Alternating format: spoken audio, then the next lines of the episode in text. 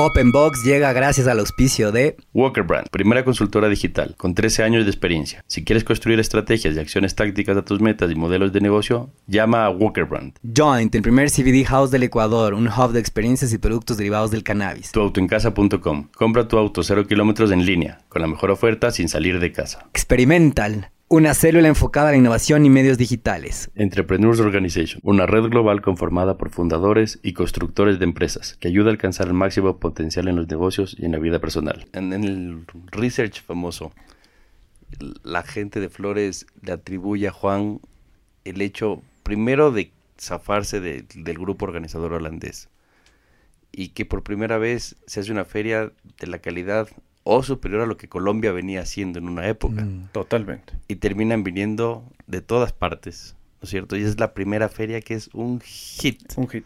¿no? Y a partir de eso, pues la, la, la- la asociación empieza a recibir más dinero, más ingresos, o sea, todo el mundo en, en- en el sector te atribuye eso a ti.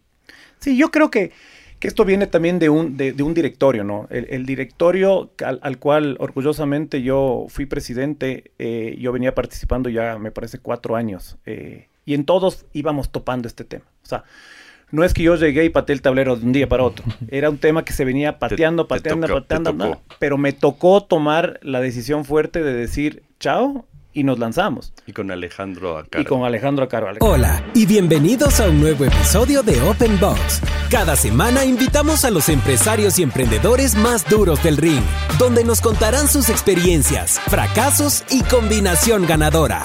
Antes de empezar, no te olvides que puedes encontrarnos en nuestra página web, openboxpodcast.com y en Instagram como openbox.podcast. Con ustedes, Luis Miguel Díaz Granados y Diego Espín. En este round tuvimos el gusto de entrevistar a Juan José Albuja, propietario de Flodecol, una de las mayores exportadoras de flores de gipsofilia en el mundo.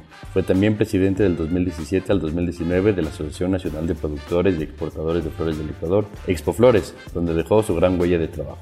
Juan estudió Administración de Empresas y Finanzas en la Universidad San Francisco de Quito y tiene una maestría del Instituto de Empresas en España. Es una persona muy espontánea, increíblemente práctica, que reconoce que la actitud puede vencer a la aptitud. Durante la charla nos contó sobre sus mentores, los retos de las empresas familiares, cómo reconquistar a los clientes, sus aprendizajes con las sociedades y de cómo enfrentar las situaciones cuando todo parece un camino sin salida. Al final, Juan nos deja un mensaje sobre cómo cambiaron sus prioridades y cómo hoy él busca vivir tranquilo. Esperamos que disfruten de este round, que de seguro impulsará a muchos a tomar el toro por los cuernos. Hola a todos, bienvenidos a otro episodio más de Open Box Podcast. Hoy estamos con un querido amigo eh, de la casa. Siempre digo esto en el podcast, pero esto cada vez creo que se está haciendo más viejos conocidos y owers. Eh, nuestro invitado hoy también es eh, miembro de Entrepreneur Organization. Yo le conocemos de hace largo, aquí con el Luismi. Bienvenido, Juan José Albuja. ¿Cómo estás? Muy bien. Cada vez tenemos más amigos.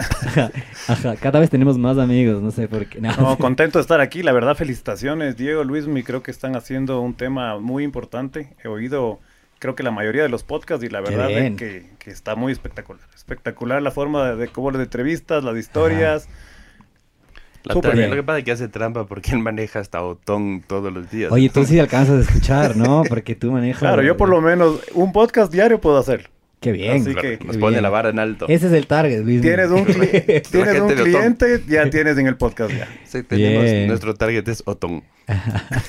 ¿Cómo vas, Luismi? Bienvenido también. Bien, buen feliz año, feliz año. Feliz año a todos. Feliz ya estamos año. en el 2023.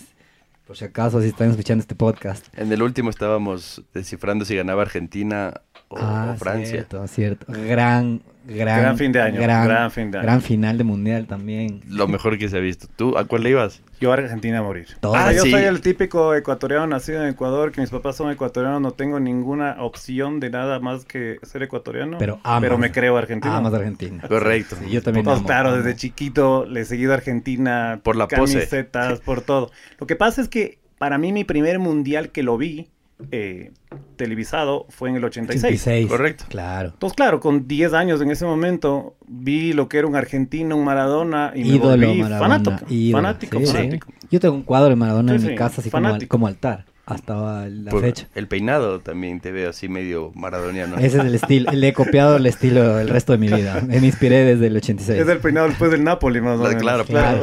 claro. Con que no sea el, el- de caída en los últimos años. El pelusa te vamos a decir a partir de ahora. Oye, pero sí, ¿no? ¿Qué, qué final? Qué bestia, ¿no? Sí, o sea, yo creo que no se podía esperar mejor final que esa. O sea, ¿cómo Soñado. pasó? O sea, una Argentina demoledora en los primeros 70 minutos y cambió la historia y casi se les va. No, no podían aguantar ese ritmo de juego, No, pues. 90 minutos. Y los festejos. No te da ganas de irte a, a- agarrar un avión y irte a Argentina. ¿Qué festejos? Puta, ¿Tú te creo acuerdas? que siguen. Eh, ¿Tú te acuerdas la final del 86 fue muy parecida? O sea, Argentina ganaba 2-0 hasta el minuto, creo que era 60, y Alemania le da la vuelta increíblemente. Con Rummenigge. con Rummenigge. Mm. Claro, el partido se acaba en los 90 con el gol de Borruchaga en el ah, minuto, Minuto 88. 80 ya. Ajá. Pero lo lindo de esta final es que no solo fue el Argentina, o sea, fue un Mbappé conectado el segundo tiempo a lo bestia, un Francia que, que si le dabas dos minutos más posiblemente cambió la historia. Ganaban, ganaban. Y esa tapada de Dibu faltando segundos De le hace más emocionante. De locos. Yo Por- creo que en ese momento a nadie lo valoró tanto. Ah, y después cuando ya comienzan a aparecer los videos y lo ves en cámara lenta, es un tapadón. Es un tapadón Es un que... tapadón épico. Yo sí lo valoré en este O segundo. sea, y yo, yo era un, fue un alivio, pero era tan rápido que ya, da- dale, dale, dale. y, y Argentina pudo haber hecho el gol después de eso, ¿no? Exactamente. O sea, pudo, por, si no la cabecea mal, Totalmente. y, el- y la tapada de Dibu, si tú le ves por, por porcentaje, yo creo que el 90% de ese gol se lo hace. sí. Porque viene un delantero con todo, le Mm. mete un balazo y le puede entrar a cualquier lado del arco. Sí. Y normalmente se le va por abajo, cualquier Mm. lado. O sea, Ah. la tapada es algo espectacular. Sí, tapadón. Mi hijo, mi hijo jura que, que él hace esa tapada todos los días, ¿no? Es arquero. Entonces, no, no, ya tiene el uniforme y tiene cuatro años, entonces le decimos dibujito. y también anda haciendo el gesto de Dibu eh, en No, todo no, lado. no, no, es- es- o sea, es que tiene dos. El festejo y el, el de la mano, la- el premio de... El premio. Sí. Oye, pero luego, o sea, tú lo ves del partido y estaba viendo el otro día que pusieron este en Netflix, creo que estaba en Prime, eh, un poco la historia de, de la selección. Y un poco... Sí, el es- de la Copa América, Es, dices es- tú. es lo que vemos ahora eh, hasta en los Sí. negocios, ¿no? Una preparación, un equipo de amigos, ah, un, Sí. un técnico sin experiencia en teoría, Ajá. que lo único que hace es seguir delegando, liderando de una forma muy diferente y terminan llegando al mundial, ganando, o sea, y perdiendo el primer partido. Primer- perdiendo. o sea, es, es, es una historia súper interesante, súper, Sí. súper interesante. Sí, porque finalmente, bueno, terminan siendo Argentina y terminan siendo muy buenos publicistas. Ah, entonces, total. entonces, al comienzo le daban, le daban, le daban, no tiene experiencia, no va a llegar, no va a poder liderar a todas estas figuras. ¿no? Y, y- y al final pues sacan toda la parte humilde del man, pero sí es humilde, Claro. ¿no? Pero, Sí, es, sí. pero es un jugador de selección, o sea, no es que era el entrenador, es un jugador de selección No, joven. Era compañero de Messi Sí, sí, en, sí. en las Olimpiadas, cuando quedan campeones. Del, del único campeonato que tenía Claro, Messi. único- Ah, wow. Claro, eran compañeros de equipo en el equipo Él de el mayor, que digamos. ganaron las Olimpiadas. Cierto. Era el refuerzo mayor del equipo Exactamente. de Messi de la sub Entonces, lo chévere del liderazgo de él es que no, él no se pone encima de los jugadores, Sí, sino pues se pone a igual. Sí. Entonces es interesante, interesante. El truco dicen que es Aymar, ¿no? Totalmente. O sea, que, que es Aymar el líder realmente de la parte Sí. técnica, que el man en cancha era in- increíble, entonces dicen que por ahí va la cosa, pero, pero sí, a mí lo que me gusta, y, y lo que conversábamos justo con el último invitado, con José María, Ajá. era que no era un equipo que jugaba para Messi, sino que jugaba por Messi. Totalmente. Y, y ahí cambia todo, ¿no? Ahí cambia la figura del líder, cambia la- el, el objetivo del premio, o sea, cambia... O sea, tú cuando ves este, este, estos episodios, mu- muchos hablan y dicen es que este era el mundial de Messi y de nosotros. Ajá. Pero le ponen a él. Es como que dijeron, ok, este es nuestro líder, este es nuestro Ajá. capitán, hay que hacer todo lo posible. Lo vamos a hacer por él. Por él. Ajá. Sí. Qué lindo ganar y nos llevamos la copa igual, pero él por- tiene que ganar. Era se por- la merece, se la merece, se la merecía. A mí me parece que. Y con esto que quiero cerrar el tema de fútbol, porque nos podemos ir tres horas con fútbol, Claro. pero yo te diría que se hizo, como que se equilibró, eh, se hizo justicia, en el sentido de que que gane Messi le devolvió la magia al fútbol. Yo, hay muchos fanáticos de Cristiano Ronaldo, yo no precisamente, pero, y es súper respetable porque es un gran deportista, pero eh, como que para mí Cristiano Ronaldo tiene, em, digamos que representa esta idea del esfuerzo, de, de ir y sacarse la madre y entrenar como loco y tal y tal. Y está muy bien, está excelente. Eh, y pero de ahí del otro lado, eh, todas, digamos que todas las condiciones desfavorables, ¿no? Para el chiquito, flaquito, país de ser mundo, hecho mierda, que le tocó viajar, migrar, ahí medio fajarse con los unos con los otros. Pero el man tenía magia en las piernas. Y a lo largo de los años, igual con sus entrenamientos y demás, eh, finalmente llega a ser campeón del mundo. O sea, era justo, te juro que es como una especie de justicia divina que, que Messi haya ganado el mundial. A mí me parece que equilibra el fútbol en el sentido de que el fútbol para mí siempre era, siempre fue magia. O sea, Maradona le ponía como magia, corazón al, al fútbol, eh, de estas cosas entendibles, la mano de Dios, lo que sea. Y Messi también.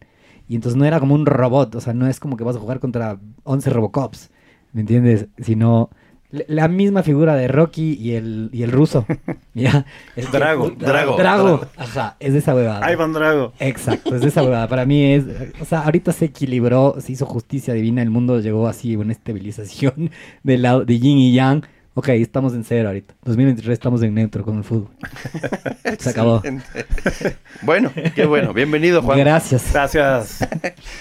Oye, entrando, entrando en materia, el, siempre arrancamos y decimos, ¿quién es Juan Albuja? O sea, porque ay, es- es- la mejor definición siempre va a ser la tuya. Bueno, Juan Albuja es un- una persona divertida, positiva, amiguera. La verdad que le gustan los retos. Creo que me considero una persona sencilla y más que todo práctica. O sea, yo creo que todas las cosas que ha pasado en mi vida, personales, laborales, deportivas, creo que siempre he tratado de llevarle todo a la practicidad. No complicarme. eh, si me gusta algo, lo hago con, con todo, pero no soy de esas personas también muy meticulosas que se meten a analizar las cosas, sino soy muy, muy esporádico, pero, pero muy práctico, Espontáneo. espontáneo. Y soy muy práctico, eso sí, yo me considero una persona muy, muy práctica. ¿Qué estudiaste, Juan? A ver, yo me gradué de, del colegio americano y luego estuve en la San Francisco y me gradué de, de administración de empresas y hice un minor en finanzas. Perfecto. Y, y ese minor creo que es el que te define. ¿Sabes cuándo me define a mí eh, desde el lado teórico, desde el lado, digamos, estudiantil? Es la maestría. Ah, Hice una maestría en el año 2000 en el IE, en España. en España. Mm. Y para mí, si me dices dónde realmente aprendiste de cosas, fue en la maestría. Eh, hasta la universidad creo que me dio algunas bases o algunas cosas, pero yo creo que en la maestría es donde realmente, académicamente, fue como mi... ¿Ya habías trabajado antes o Sí. te fuiste directo? Verás, así rapidito. Mi sueño era ser presidente del Banco Central. Wow. Del museo, dices tú. El de la cultura Valdivia. dice. Correcto. Eh, mi sueño. Siempre me encantaron los números. Siempre fui muy financiero. eh, siempre fui muy ahorrador. Me acuerdo, nosotros somos de una familia de cuatro hermanos. Mi hermano mayor tuvo un problema desde que nació eh, y quedó con un retraso. Luego viene mi hermano mayor, que, o sea, mi hermano el siguiente, eh, que era como mi, mi role model. Él es, digamos, a la persona que yo siempre le he visto como un ejemplo. Mi hermana y yo. Y mi papá nos acordaba. eres el menor. El menor. Y mi, mamá les contaba que a veces, no sé, llegábamos de viaje y mamá nos daba 300 dólares. Mi hermano salía con una funda, con una chompa que le costó 320. De algún lado sacó esos 20 más. Mi hermana medio que compraba en la mitad y ahorraba. Yo de los 300 ahorraba, le prestaba a mi mamá, salía con, yo salía con 300 dólares en la mano. O sea, siempre fui muy ahorrador, siempre fui como que muy meticuloso en, en- en ese tema. Y me encantaban los números. Entonces mi sueño era ser presidente del Banco Central. Si tú me preguntabas, Qué excelente. era ser Wow. presidente. Y mi primera, en el año 2 de la universidad, pasando del 2 al 3, yo me fui en, en el trole, me fui al Banco Central, Cuando llegué era- a la portería, antiguo, tenía el- ajá. 19 años, y le dije al Re- guardia, le dije, Recién inaugurado el trole. recién inaugurado el trole, y llegué donde el guardia y le dije, ¿cómo hago que quiero hacer una pasantía? No me mandó mi mamá a la, a la empresa del amigo, me fui en trole al Ah, Banco wow, Central. wow.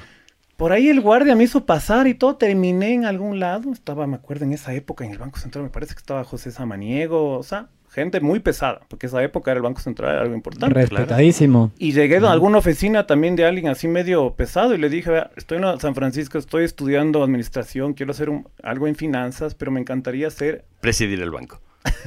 ¿Dónde me siento? Ahorita pasantía. Quisiera ver dónde hago una pasantía o cómo puedo Claro, hacer. No necesita que me paguen, no, no vengo por eso, pero quiero aprender. Porque Claro. yo Bien. quiero. Bien. Y me dio trabajo ese día. wow. Y estuve dos meses, de los dos meses de vacaciones. Esto fue en mi segundo año de universidad ya. Eh, mi mamá me decía, pero ¿por qué no disfrutas? Y el siguiente, no, mamá, yo quiero ser presidente del Banco Central. Tengo que comenzar. Año siguiente, que sacaba mi tercer año, hago lo mismo y me voy a la Corporación Financiera Nacional. Excelente. Y hago lo mismo. No quiero que me paguen, quiero trabajar y me ponen ahí a trabajar. Ahí tenían el bono del papel higiénico, ¿no era? Que te daban Sí. un rollito. no.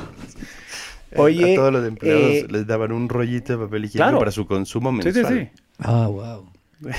Eh, y en el cuarto año, porque me gradué en cuatro años y medio, digamos. En el cuatro año ya hubo la típica feria de, de trabajo en la universidad. La primera. Vino Unibanco, eh, me, entra- me entrevistaron y entré a Unibanco unos tres meses antes que me gradué. Pero tú ya, Entonces, es que tú ya venías con horas de vuelo. claro, y yo venía alineado. O sea, Ujú. para ser presidente del Banco Central tenías que saber de banca, Y- tenías y, que saber de claro, la corporación que financiera, que, era un tema claro. de banca de primer, de primer piso en el tema de unilaterales. Esa es la hora CFN. La ¿no? CFN. Ok, ok. Eh, Ya. y tenías del Banco Central. Entonces Ajá. me estaba alineando a lo que yo quería. Y no te digo que era una lumbrera en estudios ni nada, pero era práctico. Quiero hacer esto, entonces me toca hacer todo esto. Agarro un trole y voy. Comencé a trabajar en Unibanco y de ahí ya podemos seguir a esta conversión o si no vamos... Dale. De Unibanco entro de analista de crédito. Eh, trabajamos ahí como unos tres meses. Eh, mis compañeros, yo era analista de crédito, mis compañeros eran de la Politécnica. Pero, pero por largo mejores que yo. O sea, académicamente no podías compararme a él con él. Pero yo tenía un tema de actitud. Y me hice, pero pana de mi jefe. A los tres meses me pasan a mí a, a la matriz en el tema de ejecutivo de cuenta. Y ahí tengo mi primera gran experiencia en este tema que te va cambiando la vida y conozco a mi mentor, Salvador Pedrero, el presidente ejecutivo de Unibanco, que luego fue Almacenes Japón, eh, un montón de cosas. Eh, eh, es un chileno, puta, súper inteligente, eh, es una persona increíble. ¿Él, él sigue acá? No, él salió cuando se cuando el solidario se vende. A ver, Unibanco le vende, se fusionan Se más fusiona o menos Solidario Solidario. Unibanco y ahí Salvador sale y se regresa a Chile. Entonces, yo mi primera experiencia que te digo, estuve, creo, creo que iba un mes de ejecutivo de cuenta. Y mi jefa falta ese día. Por enfermedad, no me acuerdo. Entonces, me pone a cargo a mí, es como que de la oficina, digamos, pero era de la matriz, ¿no? Y llega un sobregiro del presidente ejecutivo del Banco Centromundo. Sobregiro. Eso- eso Pero Banco existe. Centromundo eran de chilenos. Ajá. Entonces eran amigos, hermanos del presidente ejecutivo del Centromundo con el presidente ejecutivo de Unibanco, con Salvador Pedrero. Y llega un sobregiro. No te puedo decir la- el, el valor, me acuerdo, pero digamos que hablando en dólares, no sé, si serán 10 mil dólares. Ajá. Pero es el mejor amigo del presidente del banco. Al- algo hay que ayudar y pasar. Y yo soy el que tengo que autorizar. Pero dices, autorizo así por así. Por y ser, mañana por me ser cae. quien es. Claro. O tengo que pedir autorización a mi jefa. Mi jefa no está. ¿A quién pido autorización? Al séptimo piso. Dije, no, yo no voy a firmar algo que no, no estoy, no estoy bien. O sea, si no fuera él, no firmaría. Exacto. Hubiera firmado de cualquier otro, o, o creo que tenía en ese momento alguna, hasta algunos topes que podía hacer yo. Seguro. Bueno, subo al séptimo piso. eh, llego donde la secretaria tenía en Unibanco tres en analista y uno ahí. O sea, tenía cuatro meses en Unibanco. Eh, llego a la secretaria y le digo, tengo que hablar con Salvador. Me queda viendo como Juan Brito. Si sabes con quién quieres hablar. Tú y Le 500 digo, más. es que tengo este problema y le cuento. Me dice, no, entonces tienes que hablar con Salvador. Pero está ocupadísimo. Y le veo que abre la puerta y como que me ve de lejos. Y enseguida coge el teléfono y le dice a la secretaria, eh, ¿qué pasa? "Eh, aquí está Juan José Albuja que necesita... Y dice exactamente estas palabras. Tiene cinco minutos porque estoy entrando a una reunión. Puta, entro, pero asustado. Salvador Predero que todo el mundo hablaba, que pasaba por las oficinas y casi todo el mundo era como, Temblaban. wow. Las rodillas se aflojaban. Y me dice, a ver qué pasa. Le, le comienzo a contar y todo. Y por ahí me mando un... Esas cosas de la vida que dices, oiga Salvador, mientras estaba revisando el sobregiro, él, él tenía un Mercedes, un 280, creo que del año 85 por ahí. Eh, Y 280, eh. Eh, y mis papás, mi papá tenía uno igualito. Le digo, mi papá tiene ese modelo, el tiburón, qué lindo que es, ¿no? Y me queda viendo, ¿te gustan los carros? Le digo, no, pues el que mi papá tiene. O sea, fuera- era como un small talk, así mientras el man... Para, para aguantar el el man silencio. revisaba. No para tengo, aguantar- no tengo nada que decirte, para estoy aguantar el nervioso. silencio. Y lo que te ajá. voy a contar es verdad. Ajá, no, no, es Yo que entré pasa a su oficina eso. a las 11 de la mañana. Él me dijo, Tengo cinco tengo minutos. cinco minutos. A las cuatro y media de la tarde ya habíamos almorzado, ya habíamos fumado creo que media cajetilla, canceló su reunión No. y me quedé conversando casi cinco horas con él. ¿Qué edad tenías? Yo 19 años. No, perdón, estoy en No, la pues. universidad. Y cuando- 23 años. Pero cuando le dijiste, eh, mi, eh, mi papá tiene este carro igualito, el... me dijo, ¿te este gustan los Mercedes?" carros? Ah. Me dijo, sí, no, no, no, no, o sea, no sé mucho de carros, pero a mi papá le encanta, le encanta el Mercedes, y de ahí comenzó a fluir. Y Y, te ah, y ahí te dedicas y todo. Ah, más o menos, ¿desde cuánto estás aquí? Oye, ¿Tú qué haces aquí? Ajá.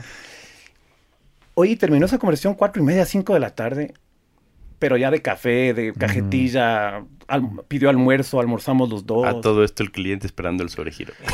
No, no, ya está autorizado rápido. Es- en los cinco minutos sí autorizó el, sobre, el sobregiro. Y, y terminamos, oye, oye, Salvador, perdonará, me dice, no, no, qué gusto conocerte, tal, tal, tal, tal, tal. Al día siguiente, ya, pasó ya, le Ujú. llamo a- llega mi jefe al día siguiente, ya nos vemos, le digo, pucha, me pasó esto. Me dice, eres una bestia, o sea. y esto no le había pasado a nadie en el banco. A nadie en el banco. A las diez y media de la mañana, yo estoy en mi oficina, llega Salvador, todo Salvador, Salvador, Salvador, Salvador, Salvador, yo también como que, hola Salvador, Igual que, o sea, como siempre. al frente mío. Salva. Eh, Lisa Alejandra, que se llama mi jefa, eh, necesito que encuentre reemplazo.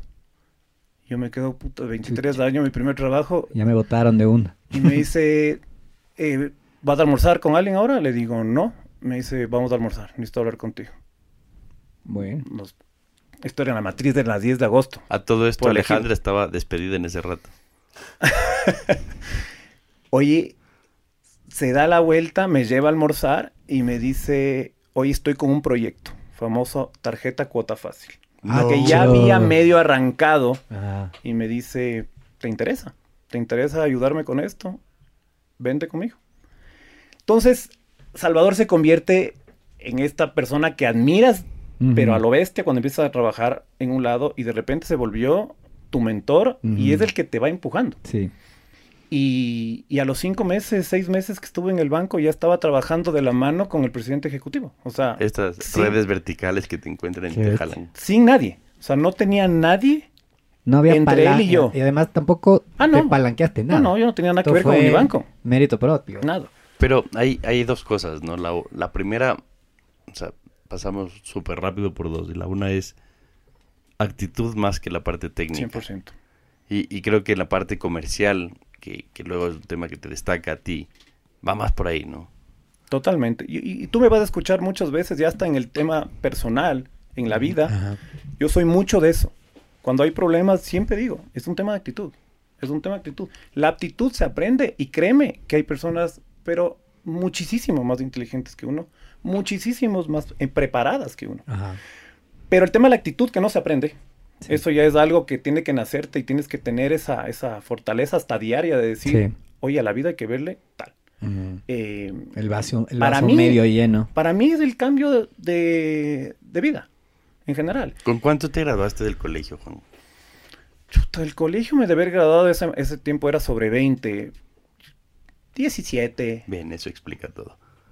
Porque es Porque buena. Es súper buena. es buena, esa es buena. o sea, Pero tampoco es que era 19.5, ¿no? no, no, no. 17 era, Lo, o sea, lo que, lo que pasa es que ese, o sea, es una teoría completamente mía.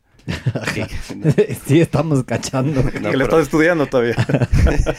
¿Por qué saqué 15? Yo tenía una hipótesis hasta que llegaste tú. Entonces, pero es una teoría completamente mía en donde hay este grupo de estudiantes que son buenos, que no se sacan la madre en el colegio, pero que la pasan bien, porque son inteligentes, me explico. Pero que tienen estos dones de persona, que son amigueros, que son mucho más de cancha. Y cuando ya llegan al mundo, son buenos, ¿no es cierto? Pero los dones de gente los Sí. llevan más lejos y empiezan a ser network, network. Esas son net- los soft skills. Totalmente. Sí, ¿no? Sí. Ajá. Que son Son, valiosísimas. son- son totalmente, pero normalmente no ves que el abanderado No.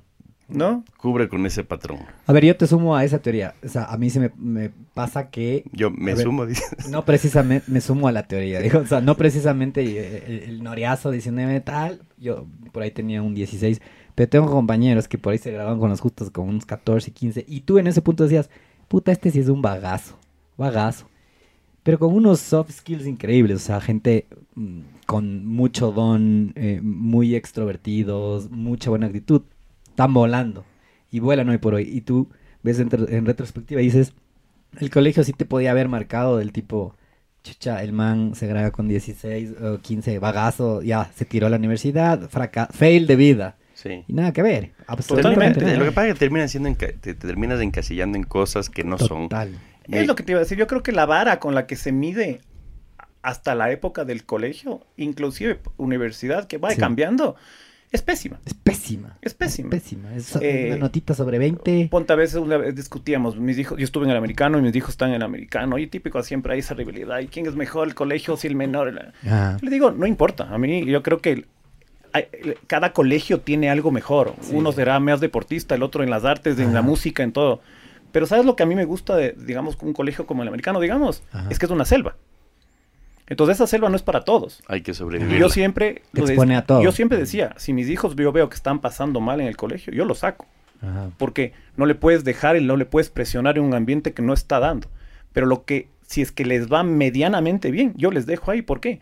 Porque la vida es una selva. Sí. El trabajo es una selva. Yo te digo, entré a Unibanco y tenía, mis compañeros eran de la Politécnica. Si tú coges currículums, ellos tienen mejor currículum que yo, pero para el largo. Largamente. Pero cuando vives en una selva tienes que, te pones en modo sobrevivencia. Y ese modo sobrevivencia lo vas a vivir el resto de tu vida. Entonces, si no aprendes tú a vivir ese, ese, ese proceso de sobrevivencia, te van a comer. O sea, primera vez, es como el perro de la casa, que nunca sale. Sale y la atropella. El perro de la calle no le pasa nada. Sí, el man sabe cruzar la calle. sabe cruzar la calle. Y por más chiquito que es. Y los chiquitos, ¿has visto los niños que a veces dice cómo puede dejar la mamá al bebé, bebé este solito? Que Va en la otro- vereda. El man va en la vereda. Sí, sí, sí. Te- te- fi- finalmente ese, ese tipo de cosas son, son, son bien importantes. Oye, y la otra cosa que no quería dejar pasar era, dices que admiras mucho, o sea, hablaste de tu hermano, el uno tiene eh, capacidades especiales, oye, Sí, ¿no es cierto? Y eso debe cambiar un poco la dinámica de la casa. total. Es el bebé. Correcto. Es el bebé. Y, Así de simple. y siendo tú el último, menos atención todavía. 100%. o sea, mi papá, yo, pa- parte, me imagino que durante el podcast hablaremos de, de- porque mi papá es una figura muy importante en, el lapso del- de, de todo mi, mi proceso, especialmente en el tema de trabajo y laboral. eh, acá al final, cuando ya, digamos, me vuelvo este, digamos, como un empresario, pero yo y mi papá, palo con piedra. O sea, yo con mi papá no nos podíamos ver. Y O sea, tienes yo- esta figura de tu hermano en el medio. Y mi hermano el no era ese, ese hermano que te hacía bullying, no, no. Mi hermano se convirtió en mi mejor amigo. O sea, mi hermano me llevaba con sus amigos a los 17 años de él, yo a los 12, a las fiestas. Mm. Mi hermano me, me jugaba fútbol conmigo. Mi hermano se arrodillaba y, y- y él no me podía pegar. Yo me ponía guantes y yo sí le podía pegar, patear todo. O sea, mi hermano me enseñó a pelear, me enseñó a jugar fútbol, me enseñó todo, hasta, hasta emborracharme. Y, Claro, es- claro. y- y estar con alguien cinco años mayor en ese rato marca Claro. todo, ¿no? Y hay un cambio de mi vida. Te estoy hablando de un Unibanco, de un Salvador Pedrero, de presidente del Banco Central. Y mi cambio a las flores Mm. y al cambio familiar, a la empresa familiar, no es por mi papá. Es porque mi hermano me pide. Si no, yo no cambio. Yo tenía, pero metido en la cabeza, Luis y, y Diego, que yo no iba a trabajar en la empresa En familiar. empresa familiar. Yo no iba, yo no quería.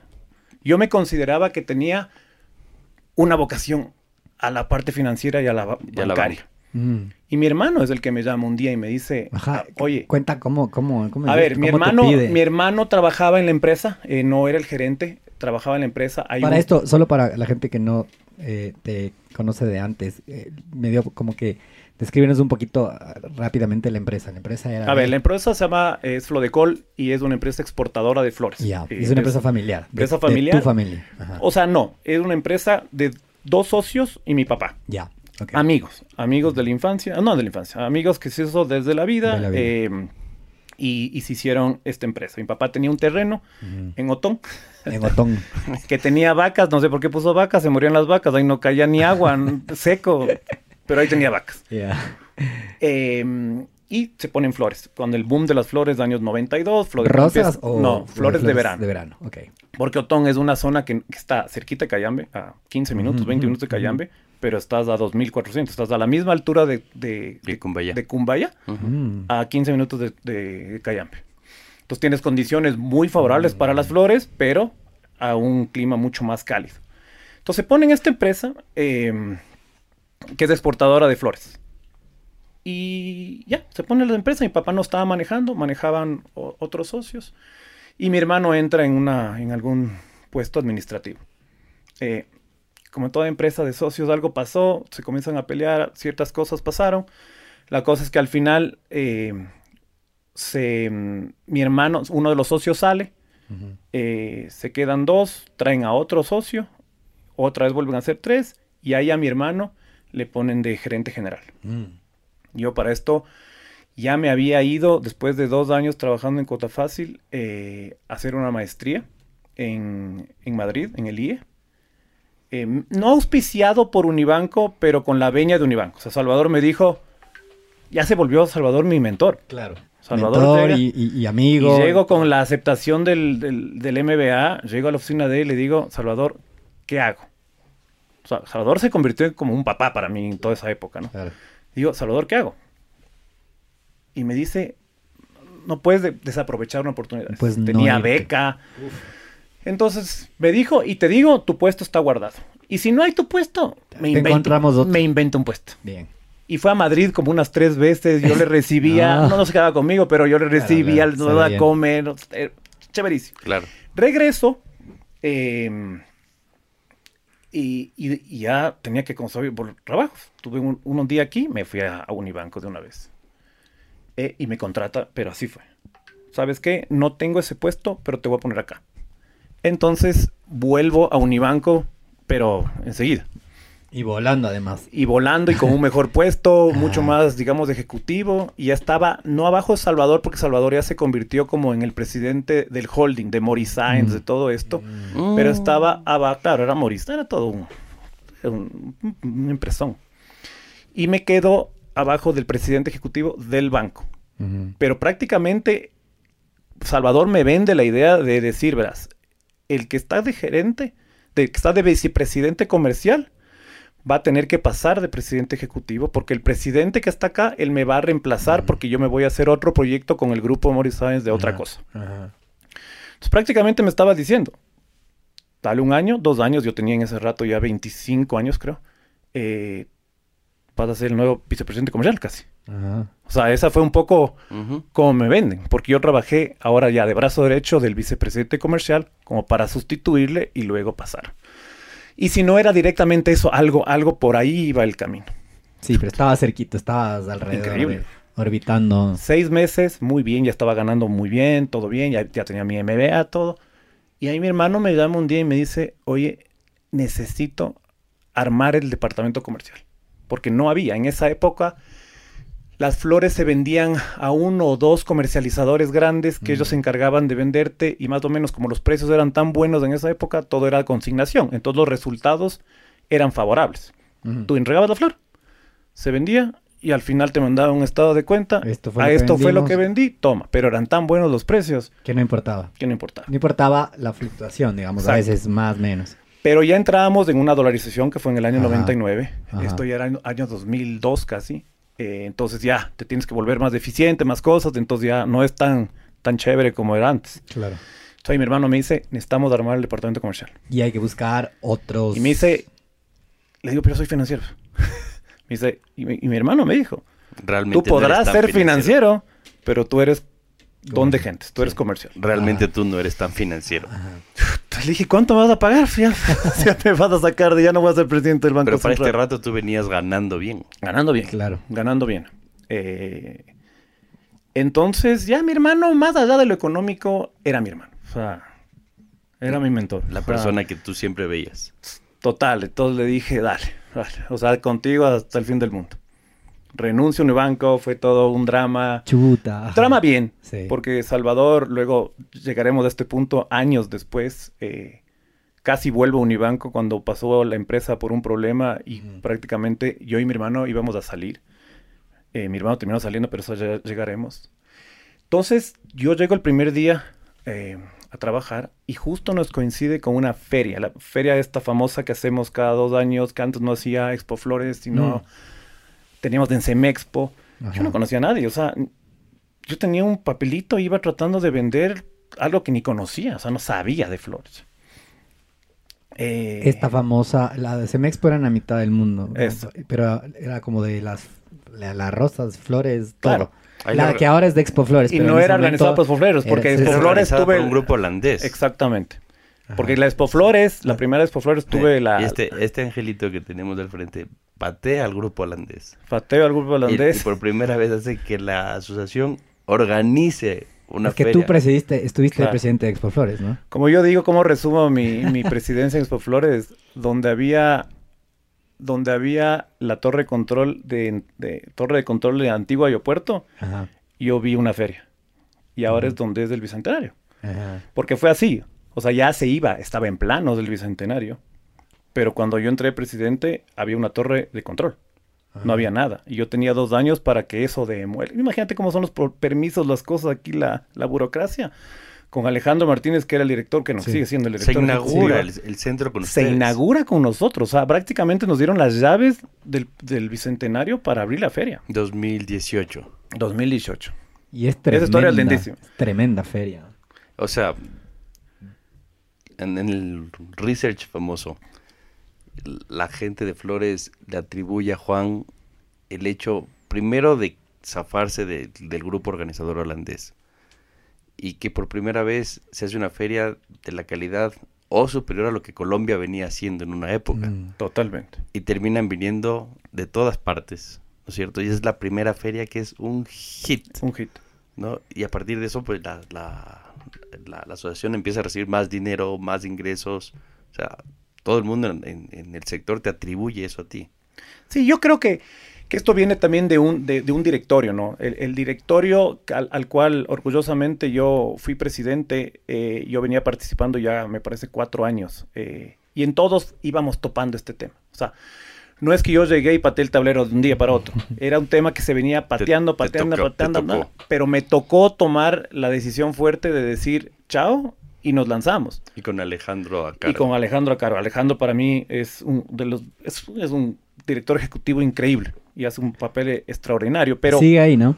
con Alejandro, básicamente, cuando Alejandro me dice quisiera que te lances a ser presidente, eh, tú eres de los casi más jóvenes ahorita del directorio, tienes este como ímpetu de, de cambiar las cosas, eh, hagámoslo. Pero te digo, había una, una torre de control. O sea, era, era, era hipotético. El directorio, en cambio, ya llegó un momento que dicen, oigan, señores, busquemos un plan B porque no van a llegar, no se va a dar. Y yo con Alejandro así seguíamos viendo una feria en la torre de control. Y lo Sí. logramos. Y el... Y en ese sentido no es una asociación fácil, porque agrupa no solo a los que siembran las flores, sino aerolíneas, traders.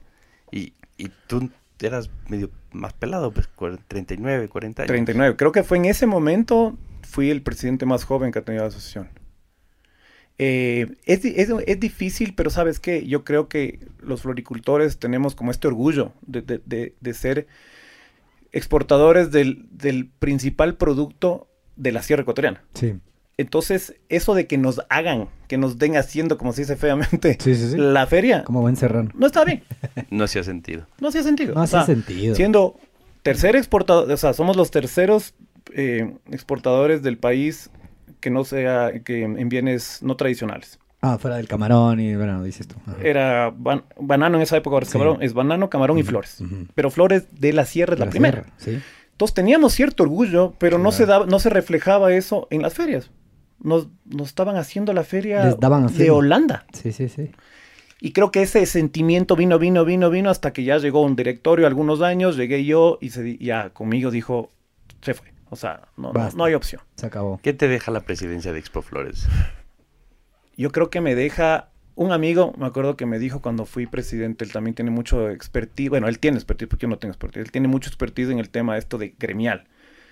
Y me dijo, verás, todo presidente de estos gremios es medio ingrato el tema, porque Ajá. estás dos años, cuatro años, tres años y te vas y nadie se acuerda de ti. Te olvidan. Y pasa otro presidente. Me dijo, lo importante de esto es que dejes haciendo algo. O sea, haz algo que se acuerden de ti. Él me dijo hasta de chiste, aunque sea, inaugura un parque, me dijo. O múdate de oficina. algo, o múdate y me terminé de mudar de oficina. Ajá. Lo sé. ¿Tú, tú le llevaste allá a la primera o fue...? Con Alejandro. Ah, ok. Y ya te cuento eso, y eso también ya, fue ya. Una, un- para mí uno de los actos que- con más sentimiento que tengo, y Mm. te lo voy a decir por qué. Entonces, deja un legado. Yo de legado, yo, ¿qué voy a dejar de legado? Y claro, comenzó a darse este tema de la feria y todo. Y claro, dejo el legado de que al final, con mi presidencia, fue la primera vez que se hizo una feria directamente en Claro, Flores. la feria- Entonces me, da- me- me deja el orgullo de, de haber, básicamente desde mis 25 años, empezado en Flores, trabajado en Flores, ser parte del directorio de primero del núcleo de Cayambe, luego ser parte del directorio de Expo Flores eh, Nacional, terminar siendo presidente más joven de la asociación y haber sido el que terminó inaugurando la primera feria de Expo Flores. Entonces me deja un cierto orgullo a Sí, una edad claro, corta. Claro, y ajá, peladito. Peladito y, y- y mis socios, y mis socios en esa época, sus socios me refiero a los socios de la asociación, Sí, sí, sí. eran gente ya mayor. Acuérdate Ajá. que este, el negocio empieza desde los años 90 más o menos eh, en Ecuador, las flores, y los primeros floricultores son gente de nuestra edad hoy, o sea, Sí. ellos empezaron a sus 40, 45 años a ser floricultores. Entonces, cuando, Ya cuando eran mis socios de la asociación, ya tenían 65 o 60 70 años. Sí. Entonces, te deja cierto orgullo de que dices, ve, las cosas cuando se pone otra vez actitud, cuando se ve el vaso medio lleno, Sí. terminan saliendo. Oye, y volviendo un poco en tu... El Luis me está enseñando una, unas fotos del Juan En la inauguración de la... Ahí Eh, con corbata. Lenin, Lenin Moreno. con corbata peinadito con terno con Sobre- todas las de ley. Excelente. Sí, sí, sí. O- Claro. Odio el terno, no. Sí, Yo pero creo que ahí si me tocaba. pongo corbata, le dije, a- Con presidente al lado creo que toca, ¿no? odio ponerme corbata. odio. Yo, o sea, claro, voy desde los 25 años yendo a Otón. Claro. Detesto la corbata. A mí, en mi primer, no, no, mi primer trabajo, pero de los primeros trabajos todo el mundo usaba corbata. Todos. Claro. y lo gracioso fue que llega, yo era marketing, entonces tenía esa... Podía ser más rebelde. realidad. Rebeldía. sí. Más millennial, podría La, ser. la- la corbata floja. Luis me con la corbata Entonces, floja. no, entonces yo no usaba corbata. Soy creativo. Entonces decía. llega alguien de, de- de recursos humanos y me dice, oye, ¿por qué no usas corbata? Le digo, a mí me pagan por lo que tengo aquí, no por lo que me cuelga acá. Totalmente. mano". O sea, Porque si de colgarse quieren... Eso ya es otro tema. claro, también me pagan. Entonces, claro, cambié mi presidencia del Banco Central por la presidencia de Expo Flores. Bien. Así terminó siendo. Oye, pero, y- y- pero representaste un gremio que tiene cuántos, 150, 160 Sí. afiliados. Tiene más de 120 eh, Y complejísimo. y complejísimo. Y, y al, y al ser de la sierra, es el primer producto de exportación de la sierra. Más allá de la feria, ¿tuviste de que atravesar, siendo presidente, alguna normativa, alguna algún tema con el algún gobierno? paro. Creo que tuve también la suerte de que fue cambio de gobierno, eh, de Correa a Moreno. Y, y eso como que Moreno, con todas las cosas que hizo, eh, como que ablandó un poco el Sí, camino. sí, sí, sí. Entonces, eh, tuve yo de ministro de producción a Campana, Mm. tipo muy inteligente, Sí. eh, que teníamos una muy buena química, una buena relación, entonces era medio fácil de, de trabajar. Entonces, hubo normativas que creo que, que- que fueron fáciles de llevar. Creo que había una comunicación mucho más abierta con, con el sector público y eso hizo que también las cosas fluyan, Fluyan. mucho más. Qué bien. Oye, yo te quiero transportar de nuevo al relato este que estabas contando, de que tu ñaño te pega una llamada y te dice, oye, Ah, a ver, agárrate. te- ¿Sabes qué? Ayúdame a crear eh, Sí. el tema comercial. Y tú votas, renuncias, dices, ok. y armamos el tema. ¿Cómo comienza el día uno con tu ñaño en Otón? Oye, increíble. O sea, creo que trabajamos 10 años juntos Wow. sin nunca un- una, una pelea. Creo que puntos diferentes siempre, pero, Siempre. pero creo que mi hermano confió mucho en mí, en el tema comercial. Eh, yo era el que viajaba a las ferias y todo, eh, y yo confiaba mucho en, en el manejo de él. Él es, él encanta lo- comerse los libros. O sea, él se ha leído creo que todos los libros, yo soy malísimo para leer libros. Entonces, básicamente, mi hermano en la parte financiera, y eso que te digo que soy financiero, y que me encantan los números, Claro. pero soy muy práctico. O sea, yo con una calculadora soy feliz. O sea, mi hija dice que ese es mi, mi juguete favorito, la calculadora. Siempre estoy haciendo un número, no sé por qué. A veces en el auto, cuando estoy en un semáforo, me ves haciendo un número y no sé ni qué estoy haciendo. El, el bebé. ¿Te acuerdas? Entonces, creo que hicimos un muy buen complemento.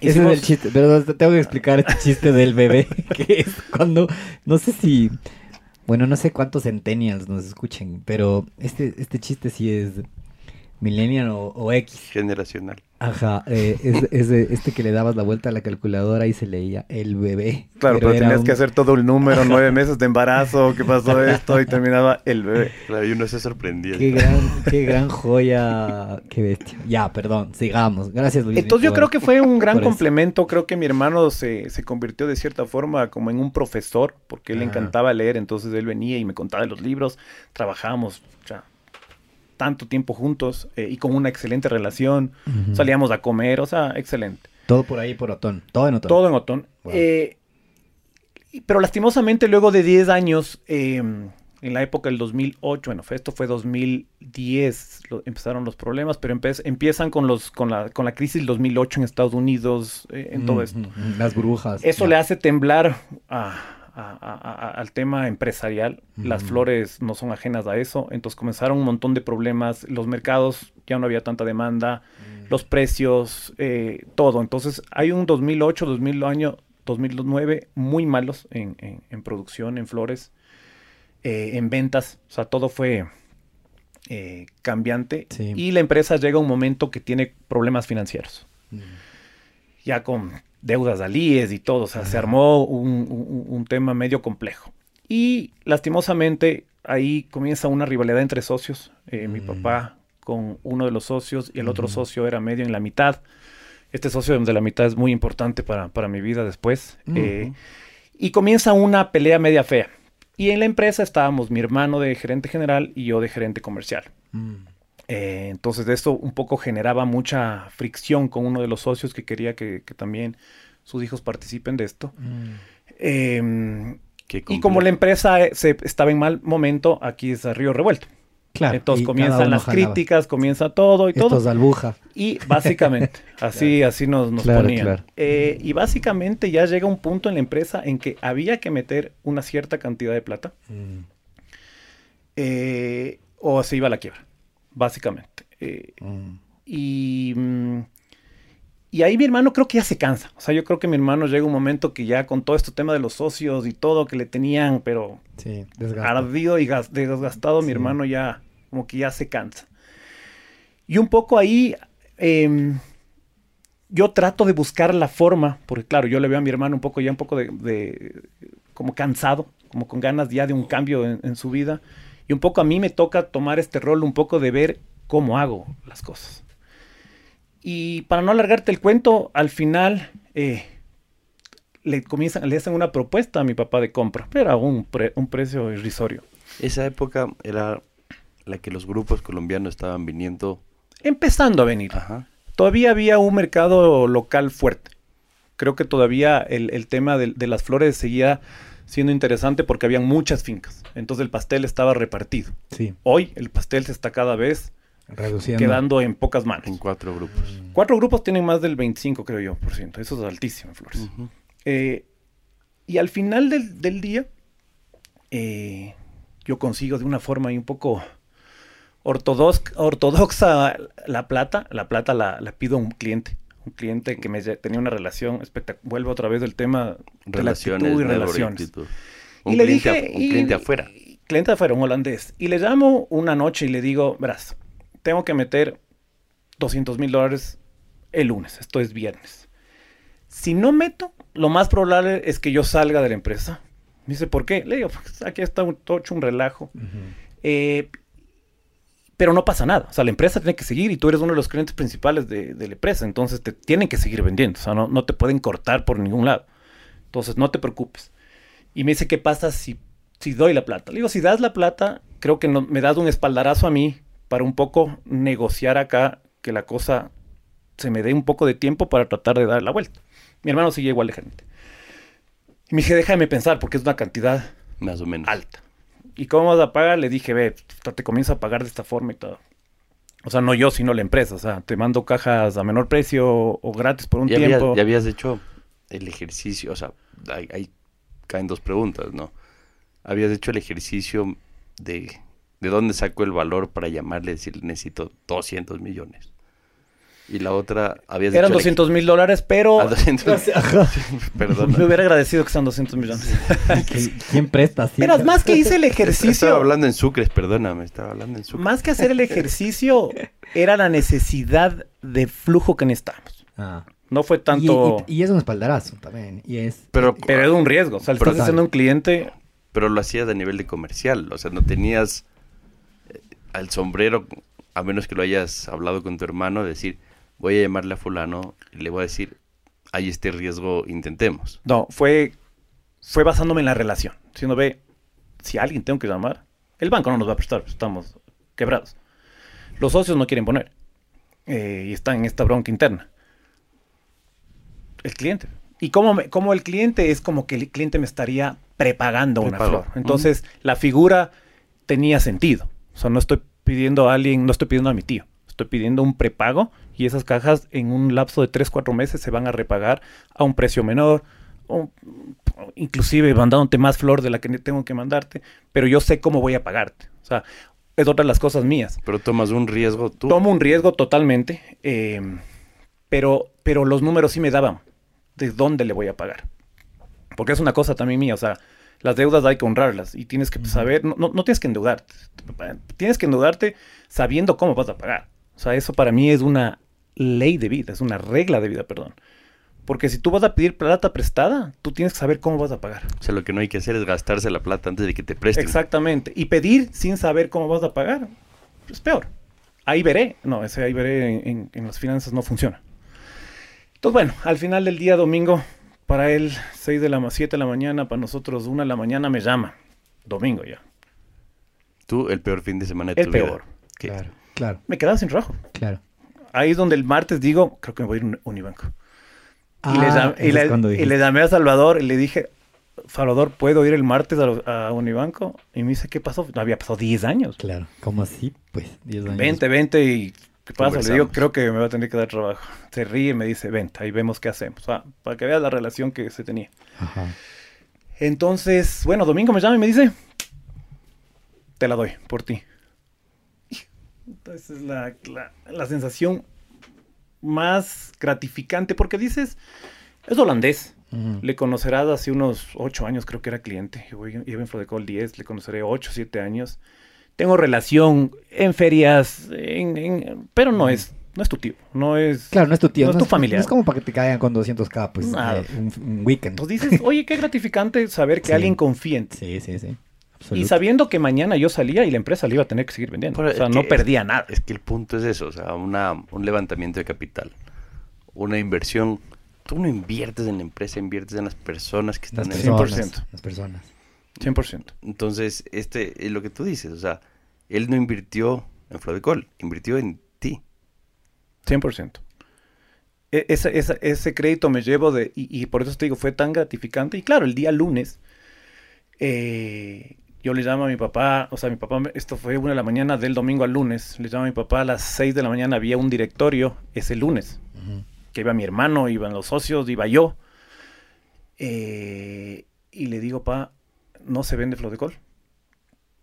Yo pongo los 200 mil, ya le cuento a mi papá qué pasó. Pero esto pateaba el tablero incluso internamente. Claro, entonces le digo a papá, pa, callados.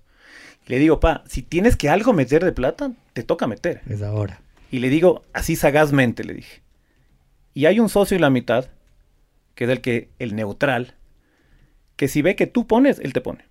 Porque económicamente él tenía, pero él, él ya no quería seguir siendo el salvador de la empresa. Solo estoy poniendo yo, nadie más pone, bla, bla. Digo, y si yo pido en esa reunión que tú pongas, Te tocó. vas a tener que decir que sí. Tú dices, sí, y él te va a poner. Me dice, no, no, él no va a poner nunca, porque él está cansado de poner. Dije, puedes confiar en tu hijo chiquito, con el que nos hemos peleado y que siempre ha sido mi hermano el top y yo como que la bestia. Ajá. Puedes ¿Qué- confiar. Y le ¿qué, dije, ¿qué momento? puedes confiar en mí. Épico.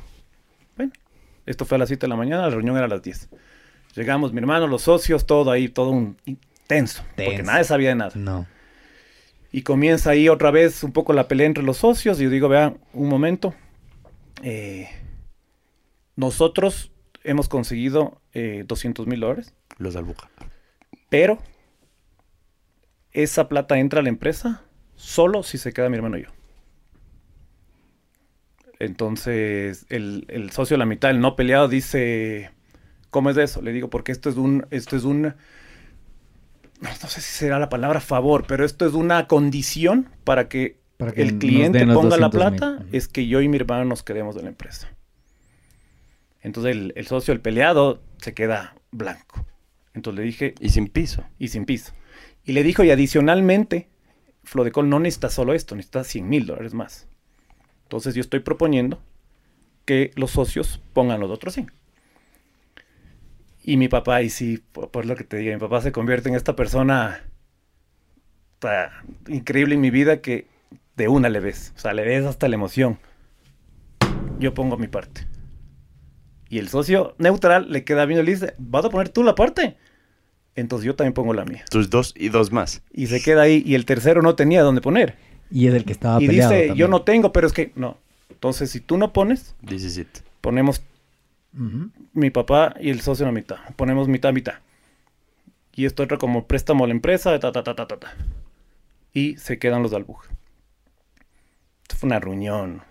O sea, espectacular. O sea, te acuerdo que se me pone la piel o sea, de... cuando salieron, piel de gallina. Cuando salieron, de ley se aguantaron las ganas de abrazarse. Y ahí, y ahí mi hermano toma la decisión de salir. O sea, mi hermano ahí dice, ¿sabes qué? Me dice Juanetes. Juanetes, la verdad, me cansé.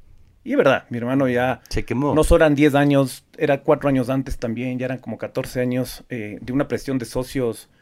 ¿Has visto cuando los socios te presionan y no están contentos Sí, y te quieren ver las costuras? Te vas quemando. Y él era el gerente general, entonces él tenía que aguantar todo el, escrutinio, digamos. No, y finalmente tenía este peso de...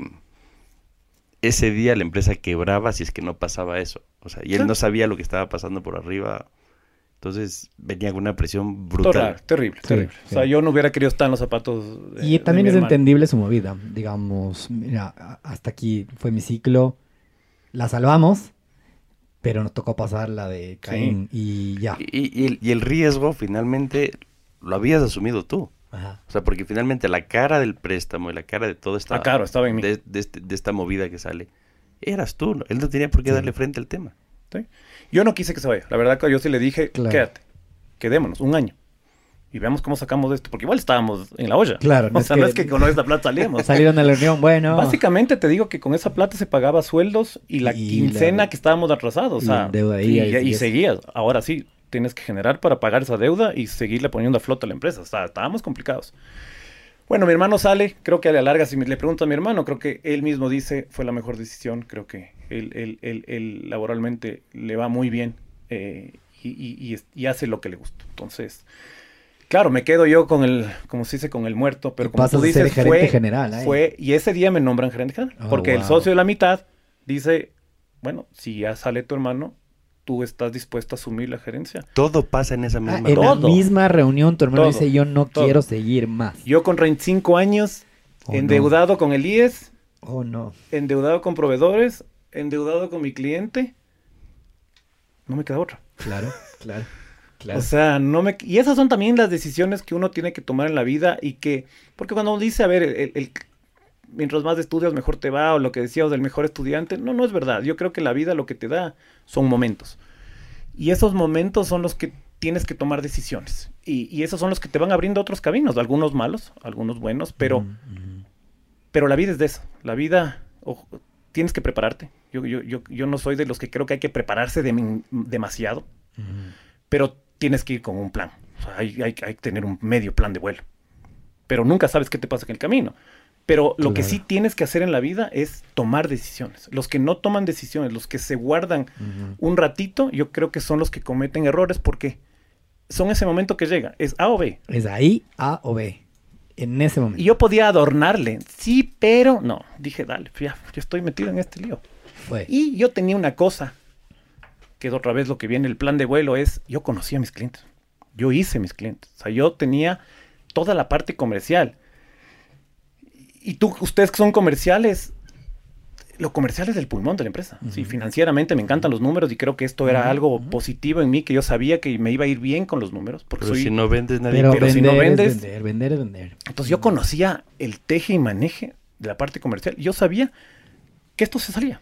Tú podrías decir que ese momento en esa decisión, el decir, ok, yo tomo la gerencia, es una de las decisiones más importantes de tu vida. Sácale por un momento el tema decisiones personales, eh, relaciones y demás, sino profesionalmente, 100%. Pero sin, sin duda. 100%. Porque eso me cambia todo. Todo. Primero paso de, de- de ver un poco los toros desde afuera, siendo un gerente comercial, eh, a realmente a tomar las decisiones, armar mi equipo.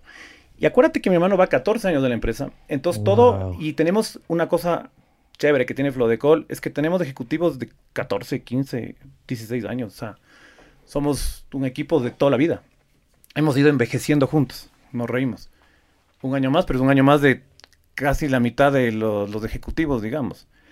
Eh, claro, todos dicen cómo va a coger el joven de 35 años que soy, un, soy más amiguero, soy más alaraca, soy más Sí. chistoso, Que por ahí te ven el farrero. el farrero. El fiestero. Claro, mi hermano es más serio, Claro. es un poco Eh, más estudiado, libros, es, este man es le encanta mucho más objetivo. ¿Cómo le van? O sea, hasta creo que me querían hacer un poco sabotaje. Claro. Y me acuerdo una experiencia así chiquita. Mi gerente financiero, que ya no es gerente financiero, es gerente general de la empresa. Wow. Era gerente financiero de mi hermano. Primera reunión, me presenta un poco nervioso. eh, esto es lo que veníamos con tu hermano, unos cuadros y todo, porque te digo, mi hermano es muy estudiado, entonces mi hermano es, chuta, sabe mucho, Metódico. metódico, súper, súper metódico. Entonces me comienza a enseñar todos los cuadros y yo le oía nomás. Y tú esto no Yo le habías dije, visto en tu le vida. dije, en este mismo archivo puedes abrir una hoja en blanco.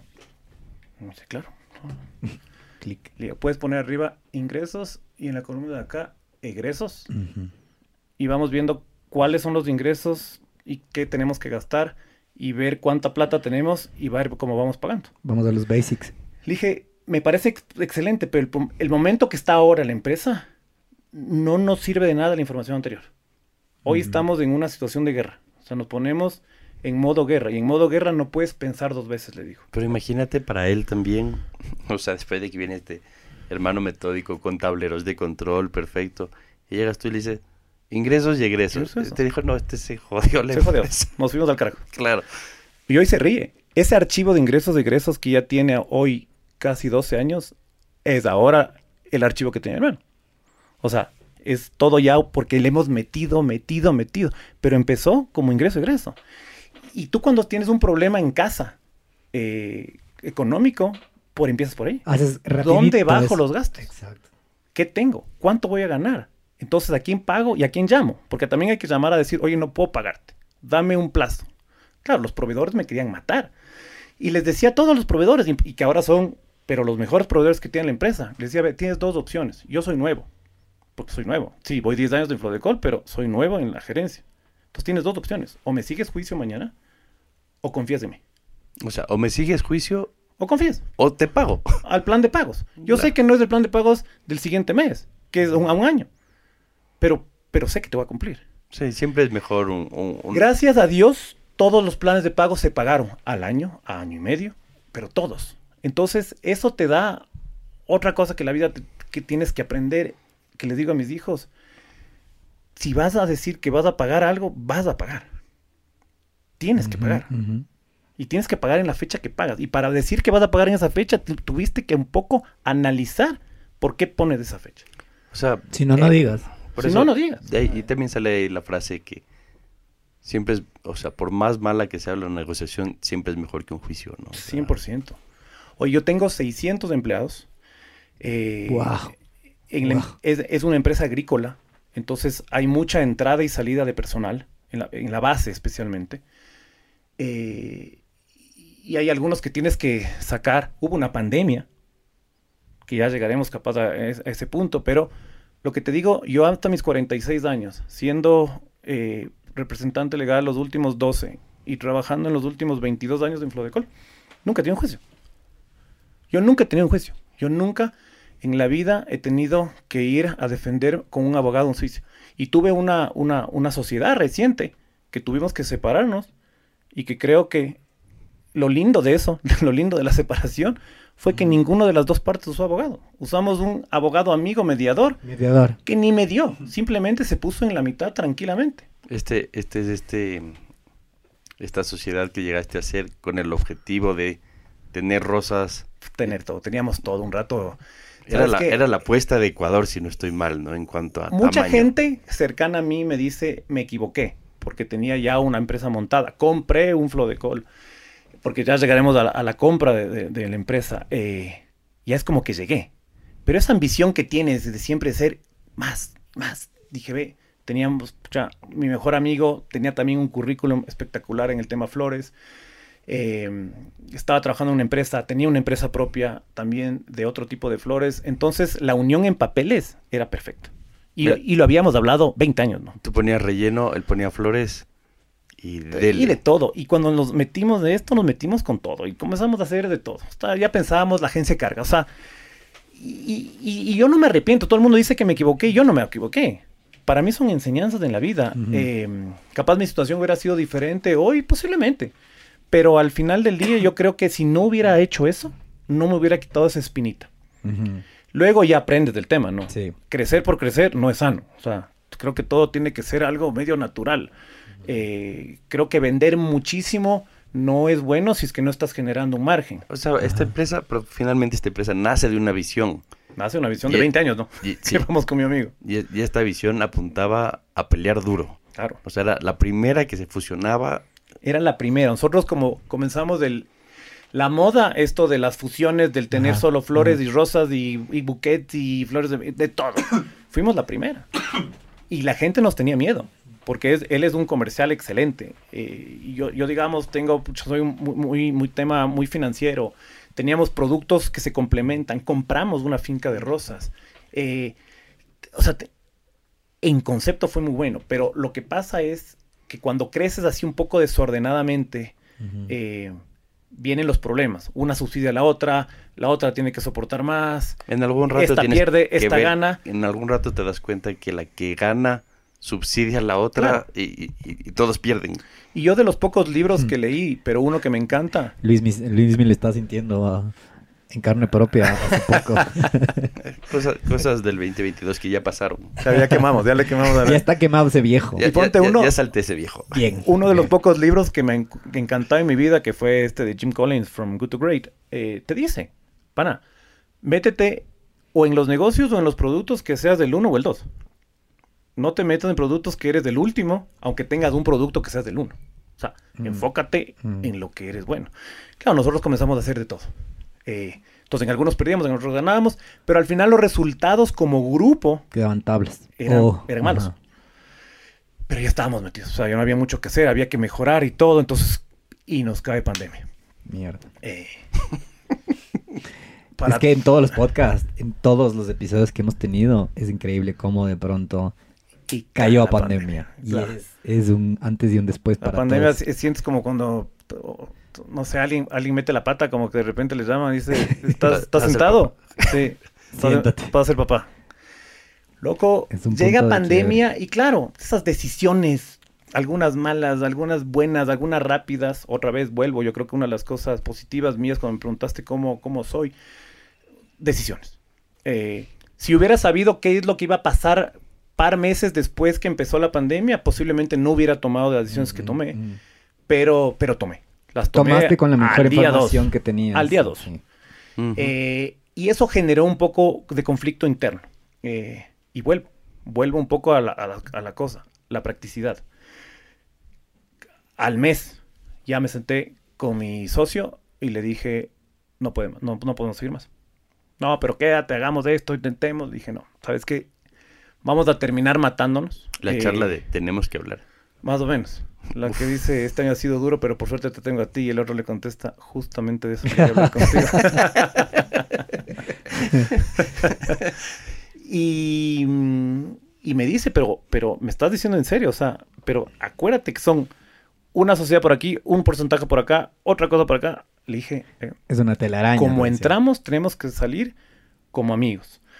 Eh, Y te digo, en esa telaraña, porque si te explicara, que creo que eso, esta es otra hora, de cómo era la telaraña, era, era en verdad, en papeles, imposible de salirse. Porque teníamos hasta cosas eh, metidas entre la una y la otra. Ajá. Eh, Un famosísimo coge. pero, pero vuelves a la, vuelves a la practicidad. Y la practicidad es cosas que cedes de lado a lado. eh, que dices, ok, eh, no, no me parece, pero sabes que si esto no destrabamos, esto no va a pasar. Y fuimos destrabando en un lapso de dos meses. Al final se cumplió de lado y lado. Súper corto. Nos dimos un abrazo eh, y hasta ahí yo.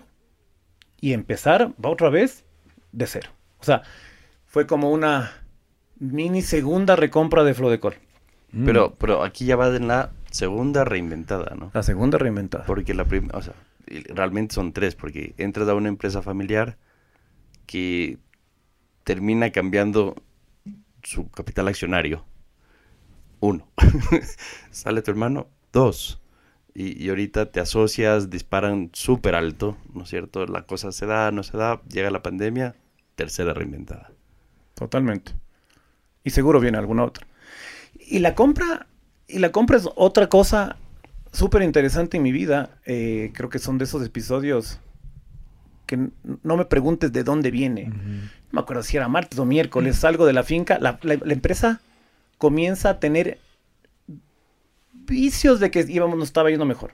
No te puedo decir ni en números que nos estaba yendo mejor, Ujú.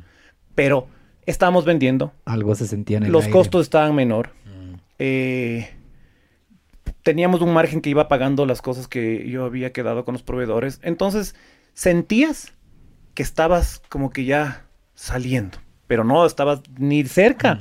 Con la cabeza fuera del agua. Eh, la relación entre el socio malo y mi papá ujú. totalmente quebrada y el de la mitad hacía un poco de intermediario Tibio ahí. pero él estaba muy contento, digamos, con, con mi gestión. Un día salgo de la finca, 5 de la tarde, le llamo. Eh, necesito hablar con usted. Me dice, por... Quiero, quiero hablar con usted. Vente. Él a ti. Yo, Ah, tú a él. de la nada. Ok. Era un martes, miércoles que salía de la finca a 5 de la tarde y, y en el camino me viene un... Normalmente cuando tú estás en una negociación, tú ves que al que tienes que comprarle es al, al enemigo. Pero, pero no. Pero no O sea, necesariamente. al enemigo tienes que tenerle cerca. Sí. Porque el enemigo siempre va a ser una, una, un conflicto comprarle. Sí, o sea, sí, el, hecho de que tú le digas que quieres tenerle algo de él, ya generó un conflicto. Por más que pueda ser importante o interesante para Además que le diste cierta arma de negociación él. Claro. que no tenía antes. En cambio, si le dices al que estás de a buenas, le dejas pensando. Sí. Capaz la propuesta es buena o es mala. Entonces llego a la oficina de él, le digo, me va a dar el... esp-" Y le digo, esas son esas cosas que uno se acuerda. Digo, usted me va a dar el espaldarazo que yo necesito en mi vida. Tengo 36 años, ya había pasado un año desde que cogí la gerencia. Y me dice, ¿cómo a así? ver, A ver, a ver. Me va a vender flor de cola. Se comienza a matar de la risa. Dice que estás loco. Si estamos saliendo adelante. Digo, sí, totalmente. Y, y créame, y le digo, véame a los ojos. Nos va a ir re bien, le digo. Pero usted tiene un préstamo que nos ha venido prestando en Flodecol los últimos 15 años, creo. Y se le ha pagado los intereses. Y acabamos de hace un año casi de quebrar. O sea, prácticamente usted estuvo a ries- a riesgo de perder ese To- valor. Todo. Entonces, le propongo un plan de pagos de ese préstamo que nadie le ha pagado en 15 años y le ofrezco lo que le ofrecieron a mi papá hace un año comprar la, la esta, porque no tengo más. Me dice, pero Flodecol vale mucho más. Le digo, vale, y va a valer mucho más. Pero usted sabe que esto, lo que le estoy ofreciendo, es hoy o nunca. Porque mañana va a pasar algo y creo que todos vamos a perder. Me dijo, eh, Juanito, me decía, Juanito, más o menos vaya a trabajar. vaya a Chévere, trabajar pero y no joda. Ya, le intenté. Ok. Dije, ve, Ah, Dos meses después me llama y me dice, a ver, pero tengo papel y lápiz aquí. Dime exactamente cuál es tu propuesta. sobre todo el plan de pago. Le dije, Javi, no puedo decirle nada más que lo que le dije nada, porque no, es, no tengo plata. O sea, yo no tengo. O sea, yo lo tengo que hacer a través de un préstamo, de algo, pero le ofrezco ta- así. Me dice, verás, te voy a ayudar. Pero tú siempre tienes un medio plan de vuelo, ¿no? Medio. No, y además... Pero no también- completo. También estoy impresionado de esta capacidad de... No tengo la plata, ya voy a ver dónde me consigo. Y ya me conseguí. ¿Me entiendes? La historia del holandés errante.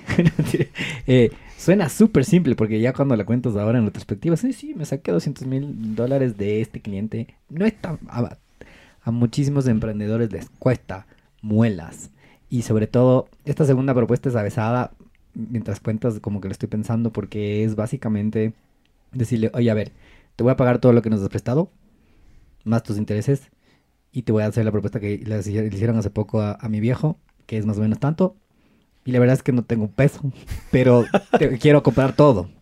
¿Me entiendes? Y dejar esa idea insertada en esta otra persona hizo que eventualmente hasta él encuentre la forma No, de que yo- le puedas pagar. 60 días de que le dio la vuelta y la vuelta. Totalmente. Que la- me imagino que en la noche se levantó y dice, sí, ¿no? Sí me han de poder pagar con... Él, él- él tiene una posición económica muy buena, entonces no tenía que vender, pero, pero es un tipo de negocios.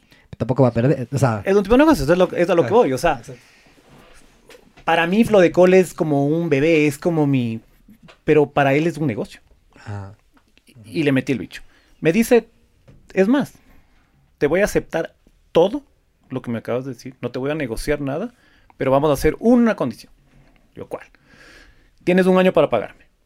Si al 31 de diciembre, estábamos en marzo, más o menos, si al 31 de diciembre de este año no logras pagarme, yo te devuelvo todo lo que me has pagado y nos quedamos igual. estábamos. ¿Me aceptas? ¿De dónde saco plata? Ajá, eso. Vuelve a aparecer. Pero carrera mi- de caballos de ese rato. Vuelve a aparecer mi ángel de la guarda. Le digo, pa, mi papá tenía ciertos amigos en el Banco El Pichincha. ¿Será que me puedes contactar con uno de los duros? Me dice, ¿por qué? Porque chuta, necesito para comprar al Javi y así. ya. Yo te presto. La parte de la compra, no la parte de la deuda. La deuda sale de, de, De la misma empresa. Pero la parte de la deuda, y mi papá me dice, ¿en serio, papá? Dale. Ya había confiado en el hijo Acuérdate menor. que yo soy el... Exactamente. Mi papá era otro. Tú eres el que sigue en edad del burro todavía. Otro. otro. O sea, mi papá Para él. me ahora- apostó de una. O sea, es que 365 días antes él estaba diciendo, confía en mí. Claro, confía en mí. Y, y las cosas estaban Confió y dando. funcionó. Y se fue con todo mi papá. Te dijo, te dijo yo te pongo. Yo te Toma, pongo. anda, ¿Para qué vas a compra yo te nueva. pongo. ¿Él, ¿Él qué papel juega, o sea, tu papá hoy por hoy? Para esto el datito de los del Pichincha, ¿quiénes eran? Los que... Para ver si me haces contacto. A ver si le pido a tu para que me pase ese dato. Claro, ¿quieres del Facebook o el WhatsApp? Tengo un sobregiro. de- ¿Quieres del Facebook o el WhatsApp? Oye, entonces, bueno, vamos a hacerte corta. Al final, con, es, con ese préstamo de mi papá, se pagó una parte, luego la empresa comenzó a pagarle, pagarle, pagarle.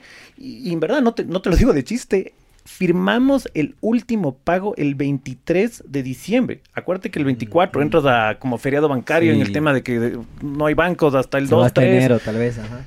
Y yo soy de las personas que cumplo.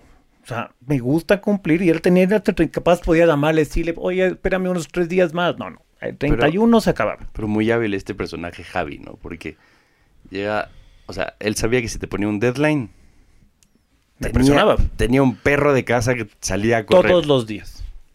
Todos los días. Y acuerda que tengo que manejar una empresa todavía, ¿no?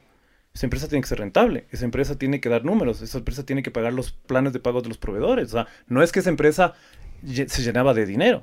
Pero ahí tienes, a ver, ahí tienes un tema que sí vale la pena hablarlo, que es, ok, hasta aquí es deuda, préstamo, cambio accionario, es- excelente.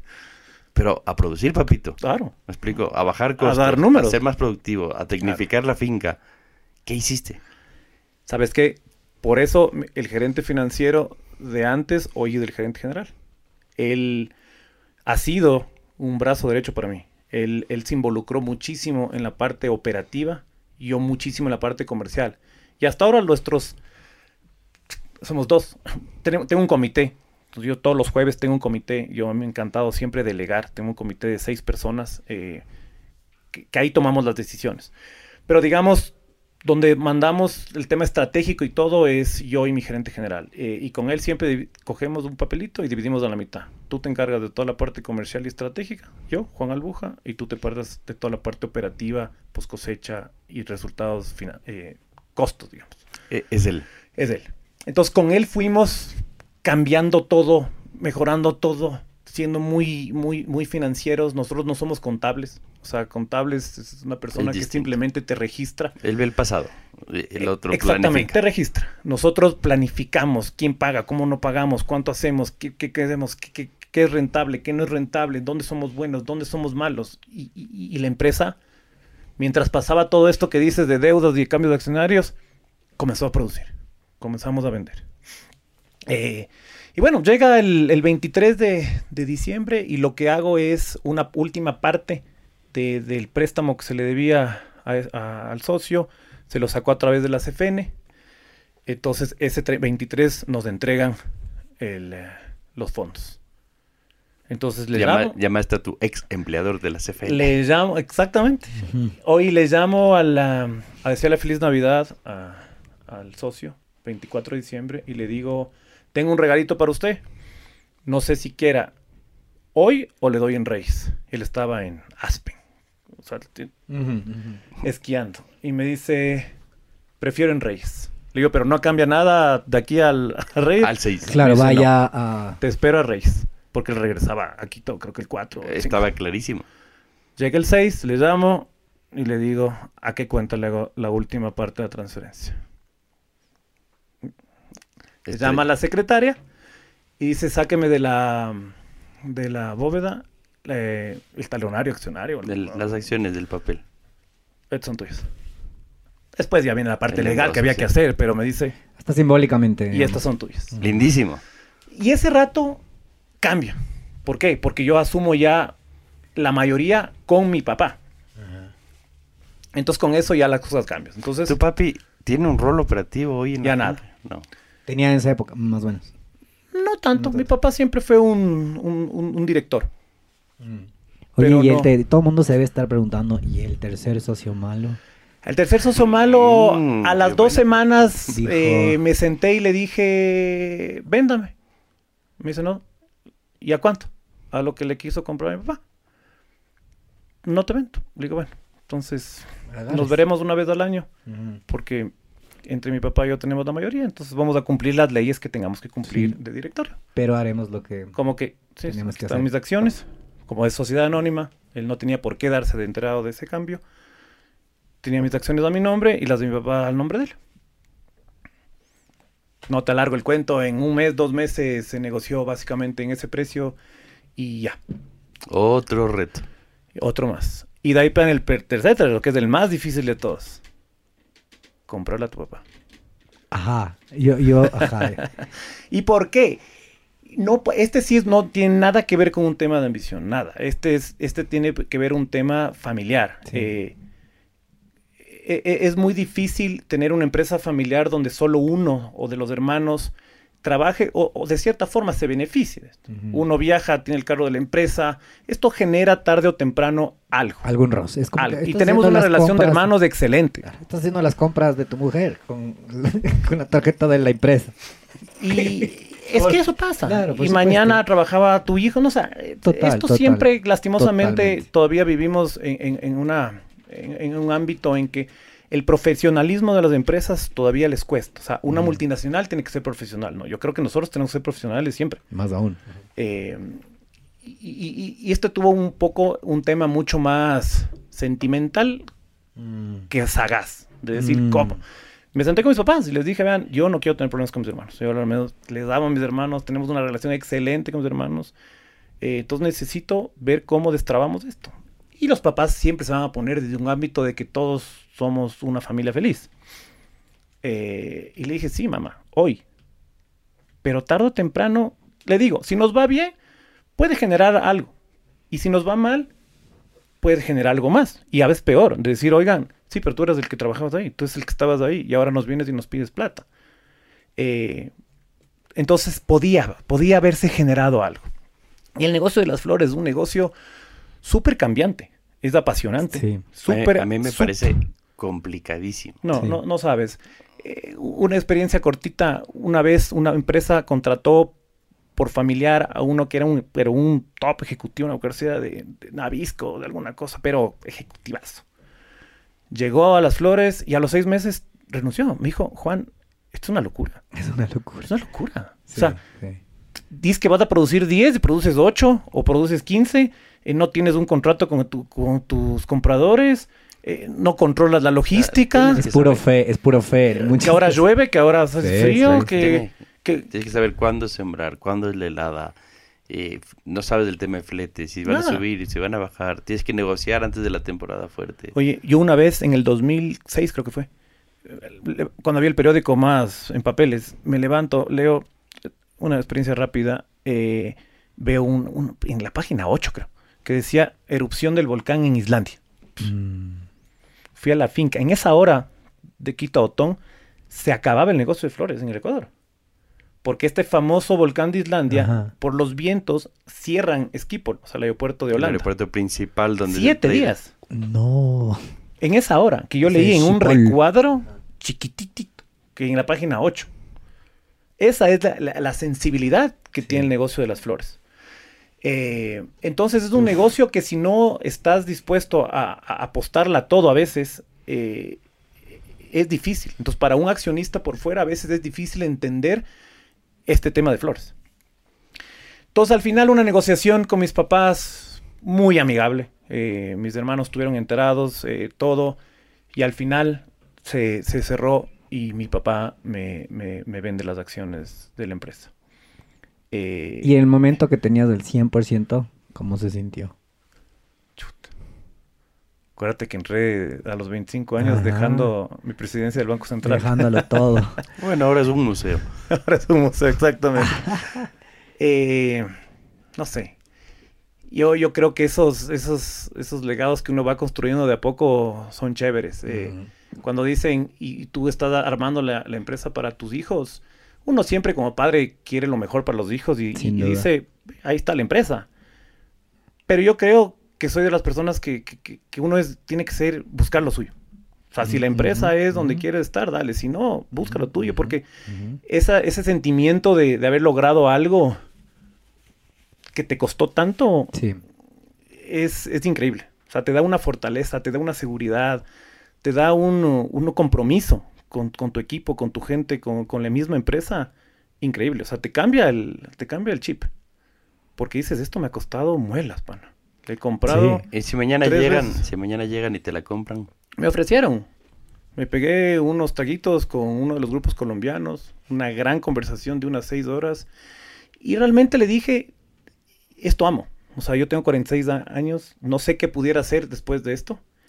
Y, y si no me voy a sentir retirado a mis 46 años, no, no vale la pena. Prefiero el día a día, el, el estrés, el se me cae el pelo, el, eh, que tener que a- tener una vida tan pasiva. La- en, un, en un curso que tuvimos juntos, tú mencionaste que habías viajado, o sea, era un curso de servicio al cliente.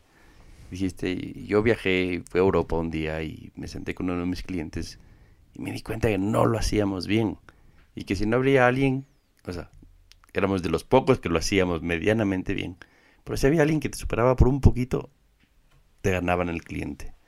Y a partir de ahí entiendes la importancia de ir a visitar, visitar, visitar, visitar, estar cerca, cerca, cerca de cada uno de ellos, que termina siendo otro cambio en el modelo de negocios. O sea, el, Total. el estar tan cerca y, y el darte cuenta cuántas veces estuviste a punto de perderlo, ¿no? Porque si mañana llega alguien de, ¿con quién compites? Kenia y Etiopía, creo que es, Kenia y Etiopía, exactamente. que tienen mejor costo que tú. Incomparable. Están más cerca, están subsidiados, creo que tienen, o uno de ellos tiene un subsidio de aerolíneas, ¿no? De gobierno. Etiopía. Entonces, ¿cómo ganas? Estás más lejos, eres más caro, ¿por qué ganas? Creo que viene un poco el tema. A ver, Ecuador tiene una ventaja en el tema, en general agrícola, eh, pero en, en flores es muy marcado. Luz. Luz, horas luz. Entonces eso hace que nuestro producto per se sea de mejor calidad. Pero si a eso le metes el tema de servicio al cliente, visitas, estás ahí, eh, tratas de ayudar al cliente en, cualquier cosa, aunque tú no lo manejes de FOB, pero ellos, ellos hacen toda la parte logística, pero estás ahí, yo creo que eso, esa experiencia que el cliente tiene, no la tiene con esas fincas. Entonces yo creo que eh, estas visitas que, que, tú mencionas, Luismi, son importantísimas, pero en todo negocio, yo creo. Y un poco cuando te decía que yo me dividí este papel con, con mi gerente general, fue muy por ahí, decir, ok, yo tengo que encargarme de, de, estar en el top of mind de mi cliente, yo tengo que estar en la relación, en el que me voy, en el que como mis viajes. Hoy mi, mi, pareja es la gerente comercial, entonces mis viajes se convierten ahora entre, entre trabajo y, y, placer, entonces es más, más, divertido. Buen plan. Pero claro, yo viajo mucho. Y estás ahí. Son viajes de trabajo. Son viajes de trabajo y son súper pesados. Son súper pesados pero tienes que estar ahí. O sea, yo los últimos años, a excepción del año de pandemia, el 2020, tenía 120 días fuera del país, 130 días fuera del país. O sea... Bueno, por suerte no iba solo. no, pero, pero tiene un costo familiar altísimo. Altísimo, altísimo. Y fue un costo familiar al final del día. Eh, pero, pero estás metido y este tema de las flores te lleva a eso. Porque un día puede estar muy bien y otro día estás, pero... Un helada y chao. Un helada y chao, un problema en el suelo y hasta darle la vuelta al tema. Son ciclos de seis meses, siete meses. Entonces el cliente a veces necesita un otro proveedor aunque no quiera. Y necesita y va al de, la, al, de al lado. Por, tú tienes una marca comercial que es Match Flowers, ¿verdad? Eh, no, esa es la antigua. Es la que tenía con mi socio. Esa es la... Flor de coles. O sea, Flodecol es la, de es la que persiste. Exacto. Y esa fue la que tuvimos que, después de la separación con Match, tuvimos que relanzar. Porque la que se puso al frente de todos los productos fue Match. Entonces relanzamos Flodecol, se cambió la imagen, volvimos a renacer como Flodecol. Y eso costó. Es impresionante que uno dice, sí, yo viajo todos los años, los clientes me conocen, 22 años en el negocio, pero perdimos la marca cuatro años, no sabes el costo. Afuera. Es increíble. Wow. Ya Flodecol no sonaba. Wow. Flodecol, Flodecol, sí, pero es Juan Albuja el que siempre ha estado ahí. Ah, es que no eras match. no sabes. Para mí, una de las cosas más miedosas no fue ni la tema financiero, porque dije, a ver, ya, ya me he caído tantas veces eh, que de aquí me levanto. Sí. Pero cuando pierdes la marca. Se asusta. eso, eso, eso da miedo. Eso da miedo. Eso, da miedo porque eso es muy difícil a veces de, de hacerlo rápido. O sea, e, e, sí, porque va creando su reputación a lo largo del tiempo y no puedes en, en, un año. No, no. y a veces no lo logras, ni un año, ni dos, nunca, ni A veces nunca. Eh, en el negocio nuestro, que termina siendo publicidad, comunicación, hay, es, es tremendo porque en la medida que van avanzando las tendencias digitales, la gente hace cada vez menos marca. Me explico, y pasamos haciendo TikToks y, animaciones y cosas medias pendejonas, ¿no? Porque no tiene otro nombre. Y lo que realmente hay que entender es este brand equity que tú estás diciendo, de hay una construcción de 20 años. Me descuidé, no me descuidé, te cambié cuatro y de pronto no tengo cómo resurgir. No tengo. ¿no? Y, y las acciones de la empresa dependen del brand equity.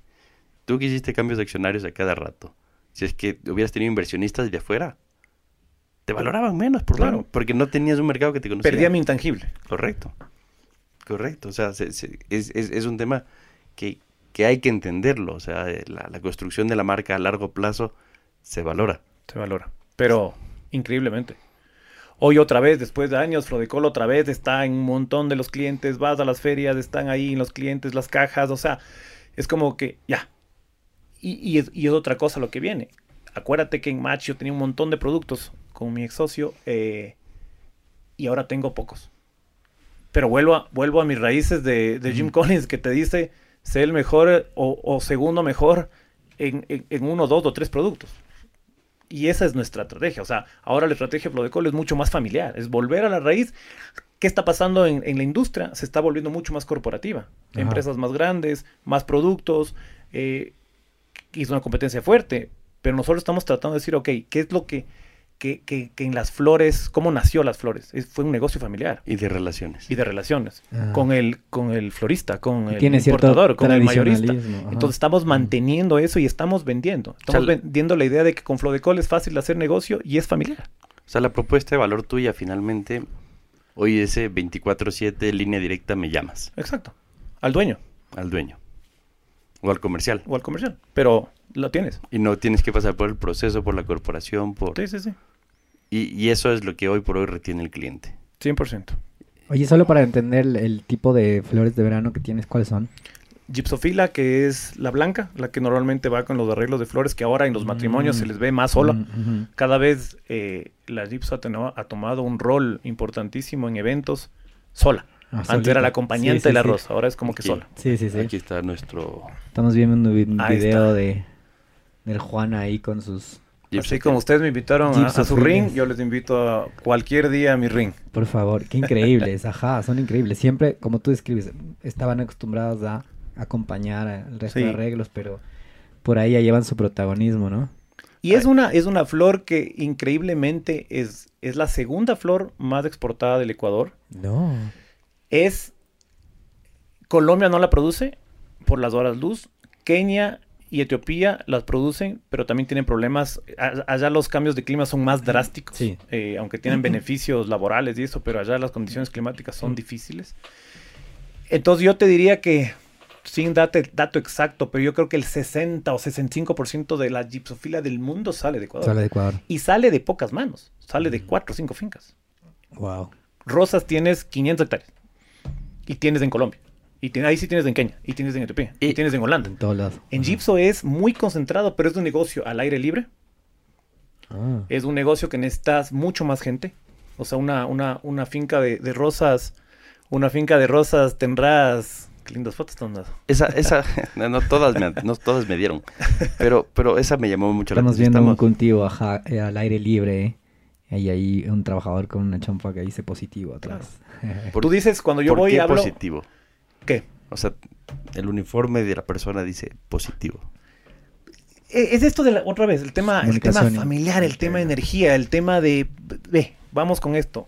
Otro de los lemas que nos gusta decir cuando estamos con los- reunidos con los clientes es, Flodecol es fácil de hacer negocio. Fácil. O sea, no hay... No hay trabas. No hay ni socios. Acuérdense Ajá, ajá, que no hay socios que yo tenga que decir, oigan, es que tuve que bajarle el precio, entonces por eso la rentabilidad de este mes fue mala, pero el próximo día veo cómo le subes. No, no, no hay socios. Entonces las decisiones son rápidas, son flexibles, son en pro del cliente, porque el cliente es el que a mí, desde que me prestó 200 mil dólares hace 12 años, al que yo le debo, en general, al cliente, a este hipotético cliente. Eh, eh, de- de- de eso comemos. Juan, ¿cómo se ve en tu industria el tema de tecnología? O sea, hoy, hoy manejas 600 empleados. Creo que tienes una media, ¿cómo es? De 12 empleados por hectárea. Casi 14 14 empleados por hectárea. por hectárea. ¿Y, y cómo se ve el tema de tecnología? O sea, ¿qué se viene, no? Verás, yo creo que cada vez se ha ido tecnificando más. Lamentablemente, eh, las extensiones son grandes. Eh, y, y- y- y en la sierra ecuatoriana no es como en la costa que tienes planos. Tienes unas, unas, unas, unas, unas extensiones planas. Aquí tienes montaña. Entonces es difícil los típicos tractores o cosas que hacen más automática que vayan pasando por las camas. Es muy complejo. Entonces en el campo te diría que es una, es una tecnología mínima que se puede utilizar por el momento. De riego, De riego sí, de riego sí, pero de riego somos de desde los años 90, creo que de las, de las empresas, no, no empresas, de las industrias más tecnificadas. Si le ves desde el lado de la agricultura del Ecuador, somos de las más tecnificadas. porque vienen fertilizaciones, tierra, y los componentes. Yo te digo, a nivel Ecuador, en agricultura, las flores son una de las industrias más tecnificadas en agricultura, pero largo. Pero si le ves en el mundo todo lo que está pasando, o sea, yo tengo un cliente que tiene unas 20 hectáreas de vino en España. Y van Un- los empleado. Y van los robots. Un cosechando. empleado que controla una tablet. Eso no puede hacer acá. Por, por la geografía. por la geografía. Y de ahí tienes en post cosecha, que es donde creo que mayor avance ha habido. En la post cosecha sí tienes algo más controlado. Tienes un galpón donde puedes poner una banda, donde puedes poner ciertas cosas. Ahí puedes tecnificar más, porque controlas. Es, es- es- el espacio físico es menor. Pero en la extensión de afuera es difícil. Tienes fincas de 200 hectáreas repartidas en 5 o 6 fincas. O sea, Correcto. Eh, La estandarización desde ese lado es muy compleja. Y ese es uno de los, de los grandes retos eh, que tiene la industria florícola, porque como tú sabes, los sueldos siguen subiendo, los costos siguen subiendo, eh, pero sigues necesitando casi la misma cantidad de gente. Bien, correcto. Entonces, en tu caso, por temas de geografía, es como drones, riego, robots y ese tipo de cosas, o sea, que empiezan a cambiar en el mundo, no los puedes usar. No te diría no puedes, pero se hace complejo. O sea, no, no, es, no es algo tan fácil. El- hoy por hoy, ¿tu empresa tiene algún tema de, de balance de género? Eh, ¿Dan más trabajo a hombres, dan más a mujeres? Una de las cosas que siempre nos jactamos los floricultores es que nunca tuvimos una necesidad, una necesidad de una ley, ni una necesidad de, de algo. En las flores hemos trabajado con la mayoría siendo mujeres. En mi empresa el 60-65% son mujeres. Y es por una cosa. Acuérdate que las flores Sí, están en un lugar donde era ganaderías, sí. donde la mujer no trabajaba. Ajá. Trabajaban solo los, los, esposo. los esposos o los hijos. Ajá. Cuando llega el, el- el boom de la floricultura a la sierra ecuatoriana, eh, cambia, cambia la cara de la parte rural. Eh, se involucran las mujeres, ya es un segundo ingreso a sus hogares. eh, en post cosecha tú vas, en las empresas la mayoría son mujeres. Entonces, claro, ese tema de género para nosotros, en cambio, tenemos que hacer una ley para que haya más hombres. O sea, cada vez hay más mujeres Sí. en las empresas florícolas. Oye, no te has dado ni cuenta, pero adivina cuánto vamos conversando. Ah, no tengo idea. ¿Ves? Otra vez. ¿Cuánto, Es, Michu? peligro- es ¿Cuánto, peligroso Michu? este ring. Oye, nos podemos ir tres horas. eh, pero yo creo que... Pero me- todo podcast es interesante. O sea, todo podcast, a la verdad que han hecho ustedes, te puedes ir horas. Este, este ha tenido una particularidad, al menos nos planificamos muchísimo para hacerlo. Súmale cinco Ah, segundos más en esta pensada de Luis Miguel Podcast. Sí, no, no. Nos planificamos muchísimo para hacerlo. Y habían ciertos temas que teníamos muchas dudas de que los topes. Y yo te agradezco un montón por haber sido tan abierto, por venir a contar la historia. O sea, es, es buenísima, ¿no? Y, yo me llevo... eh, hablé con un pajarito por ahí. y, me dijo, siempre ve el vaso medio lleno. Sí, yo también desde que te conocí, la- las veces que hemos conversado, inclusive en este en este forum swap que hicimos hace poco, que nos intercambiamos entre algunos foros en, eh, con EO, eh, sentía que el Juan siempre, o sea, hasta la forma de hablar te transmite esta idea de que está viendo el vaso medio lleno. Y porque tú te das cuenta clarito, cachas cuando la gente dice, sí, es que así es este país y así. Y eso que lo que tocó. Y la quejadera, y, y, y si por más positivo que pueden sonar, a veces te, te das cuenta que no es genuino. Eh, y yo sentí rapidísimo eh, en el Juan, en lo que hablaba, en lo que contaba, decía, "Pa, qué bueno, o sea, hace tan bien estar con gente que ve el, el vaso medio lleno, con gente, no, no, no, no con este cliché de gente positiva, eh, no, Mm. porque también hay el over positivista que dices, no, sabes que no te creo nada, anda, rompe tu galleta de la buena suerte en otro lado. Que pone en Facebook. Porque no me jodas. Gran, día, gran lunes, chicos. Ajá, el- eh, como que el ver el vaso medio lleno, el positivismo real, se practica, se lo transmite rapidísimo. Yo sentí eso en la última vez que conversamos. Y yo también, lo que te quiero decir de esto es que eh, a mí me ha encantado y de hecho le siento bastante inspirador este recorrido que nos ha llevado el Juan. No sé si te pasó igual, Luismi. eh, entre contar, con, ir contando los altibajos hasta y, y lo hiciste en un relato, digamos, en una línea de tiempo de Flodecol. Y estuvo chéverísimo porque partimos desde cuando eras joven, digamos, y entraste y, y le agarraste ahí al toro medio cuerno hasta el final de, de este recorrido que es toro, como dicen, toro, huevos y rabo. todo, Oreja, todo. rabo huevo. no hay huevos. Sí, súper taurino. Se nota que es millennial. Claro. Se nota que le cerraron la plaza Nota que eres más, a partir del 2008 eres tú. No, que va, sí, va full. Oye, pero a lo que voy es, es increíble este recorrido porque es chéverísimo como yo me siento re inspirado en, sobre todo en las, en las anécdotas de estas propuestas tal vez avesadas de este pelado de 36 años. De, a ver, yo le compro su mitad. ¿Me entiendes? Eh, Súper inspiradoras. No sé, Luis, ¿tú ¿cómo la viste por ahí? Algo me ibas a decir. No, me estaba pensando cuando dijiste, ahí van los cinco segundos de Luis. sí. Es que este podcast cada vez se larga porque Luis me dice, a ver, silencio, 10 segundos más. sí, no, tengo, que estructurarme. Oye, no, no, lo que dices es completamente cierto. O sea, uno, uno se inspira y dice al, al toro por los cuernos y Total. estas llamaditas tuyas de tenemos que conversar, ojalá nunca me llames. el, pero el, yo no me quisiera ir con, antes de, contar una cosa que me, me, gustó muchísimo, y es que sabemos que con los clientes eres muy puntual en el cumpleaños, en Navidad, en Año Nuevo, en fechas especiales, y tienes tu CRM mental ahí, ¿no? En donde lo vas llamando, pero que a título más local, eres pésimo para los regalos. Uh, malísimo, malísimo, pero toda mi vida, o sea. Para los regalos. Cuando a mí me dicen, pero dame algo de sorpresa, le digo, no, o sea, dime qué quieres y yo te compro. Y, no por un tema de simplemente... Practicidad. Practicidad, vuelvo a lo mismo, porque qué feo dar algo que la otra persona te diga, qué hermoso, y la verdad que no le gusta, no es del color que quiere, no le sirve para nada.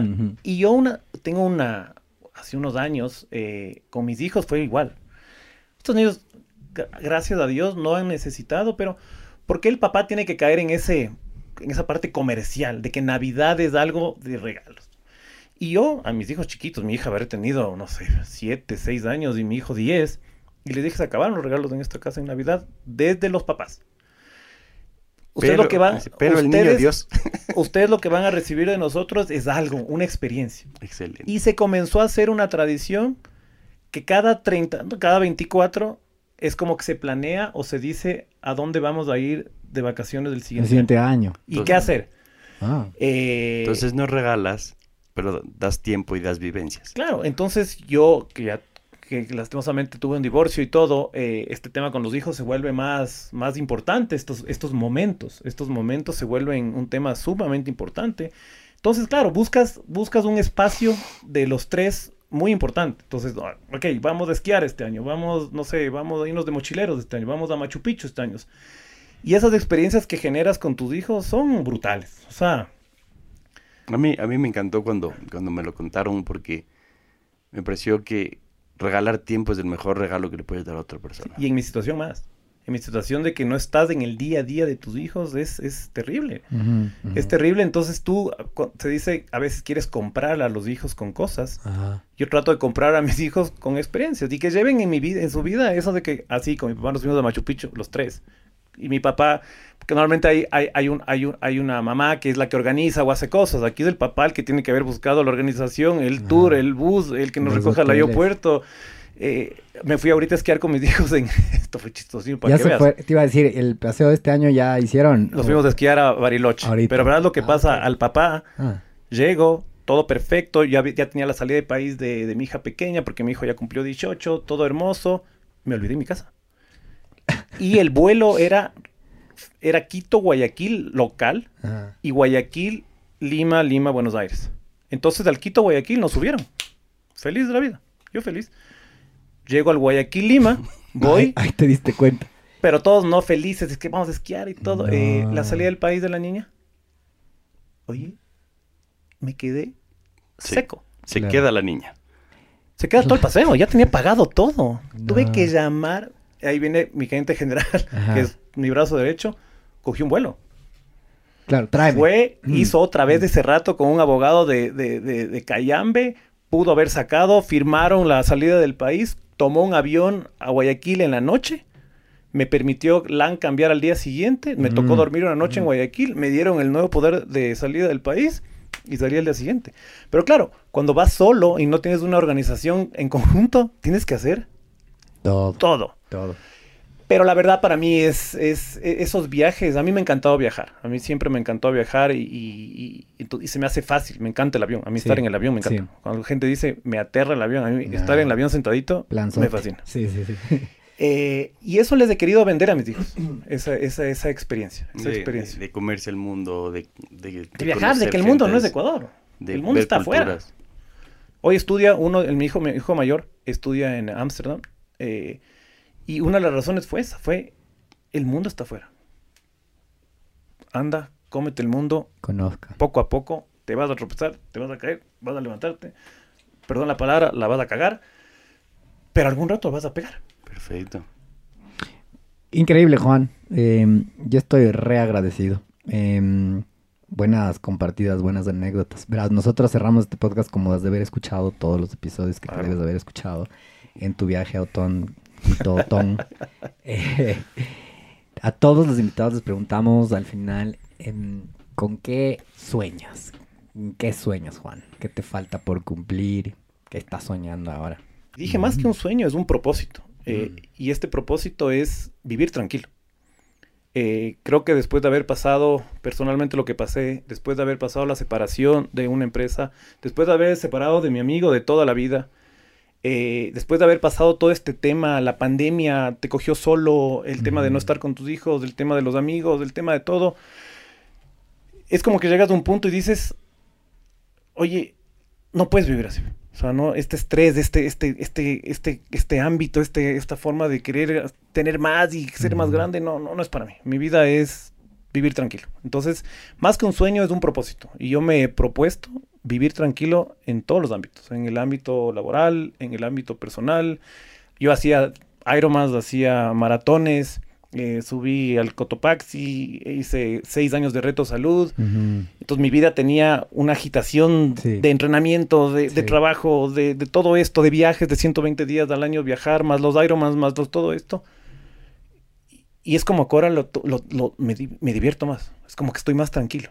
Es como que se me quitó un peso enorme de, de mí que hoy me tiene más tranquilo. Entonces, hoy viernes voy a jugar golf, juego pádel dos, tres veces al día. A la semana. A La la semana. semana, perdón. eh, a voy a trabajar Tranquilo. viajo, eh, quiero, qui- quiero, busco una empresa eficiente, no, no quiero la empresa grande, trato de enfocarme en lo que sé hacer bien, no en meterme en más cosas que no puedo ni abarcar. Tengo un equipo que delego mucho, entonces sueño no tengo, pero tengo un propósito de vida, que cada día me levanto a decir, vive la vida lo más tranquilo que pueda. Maravilloso. No digas ni una palabra más.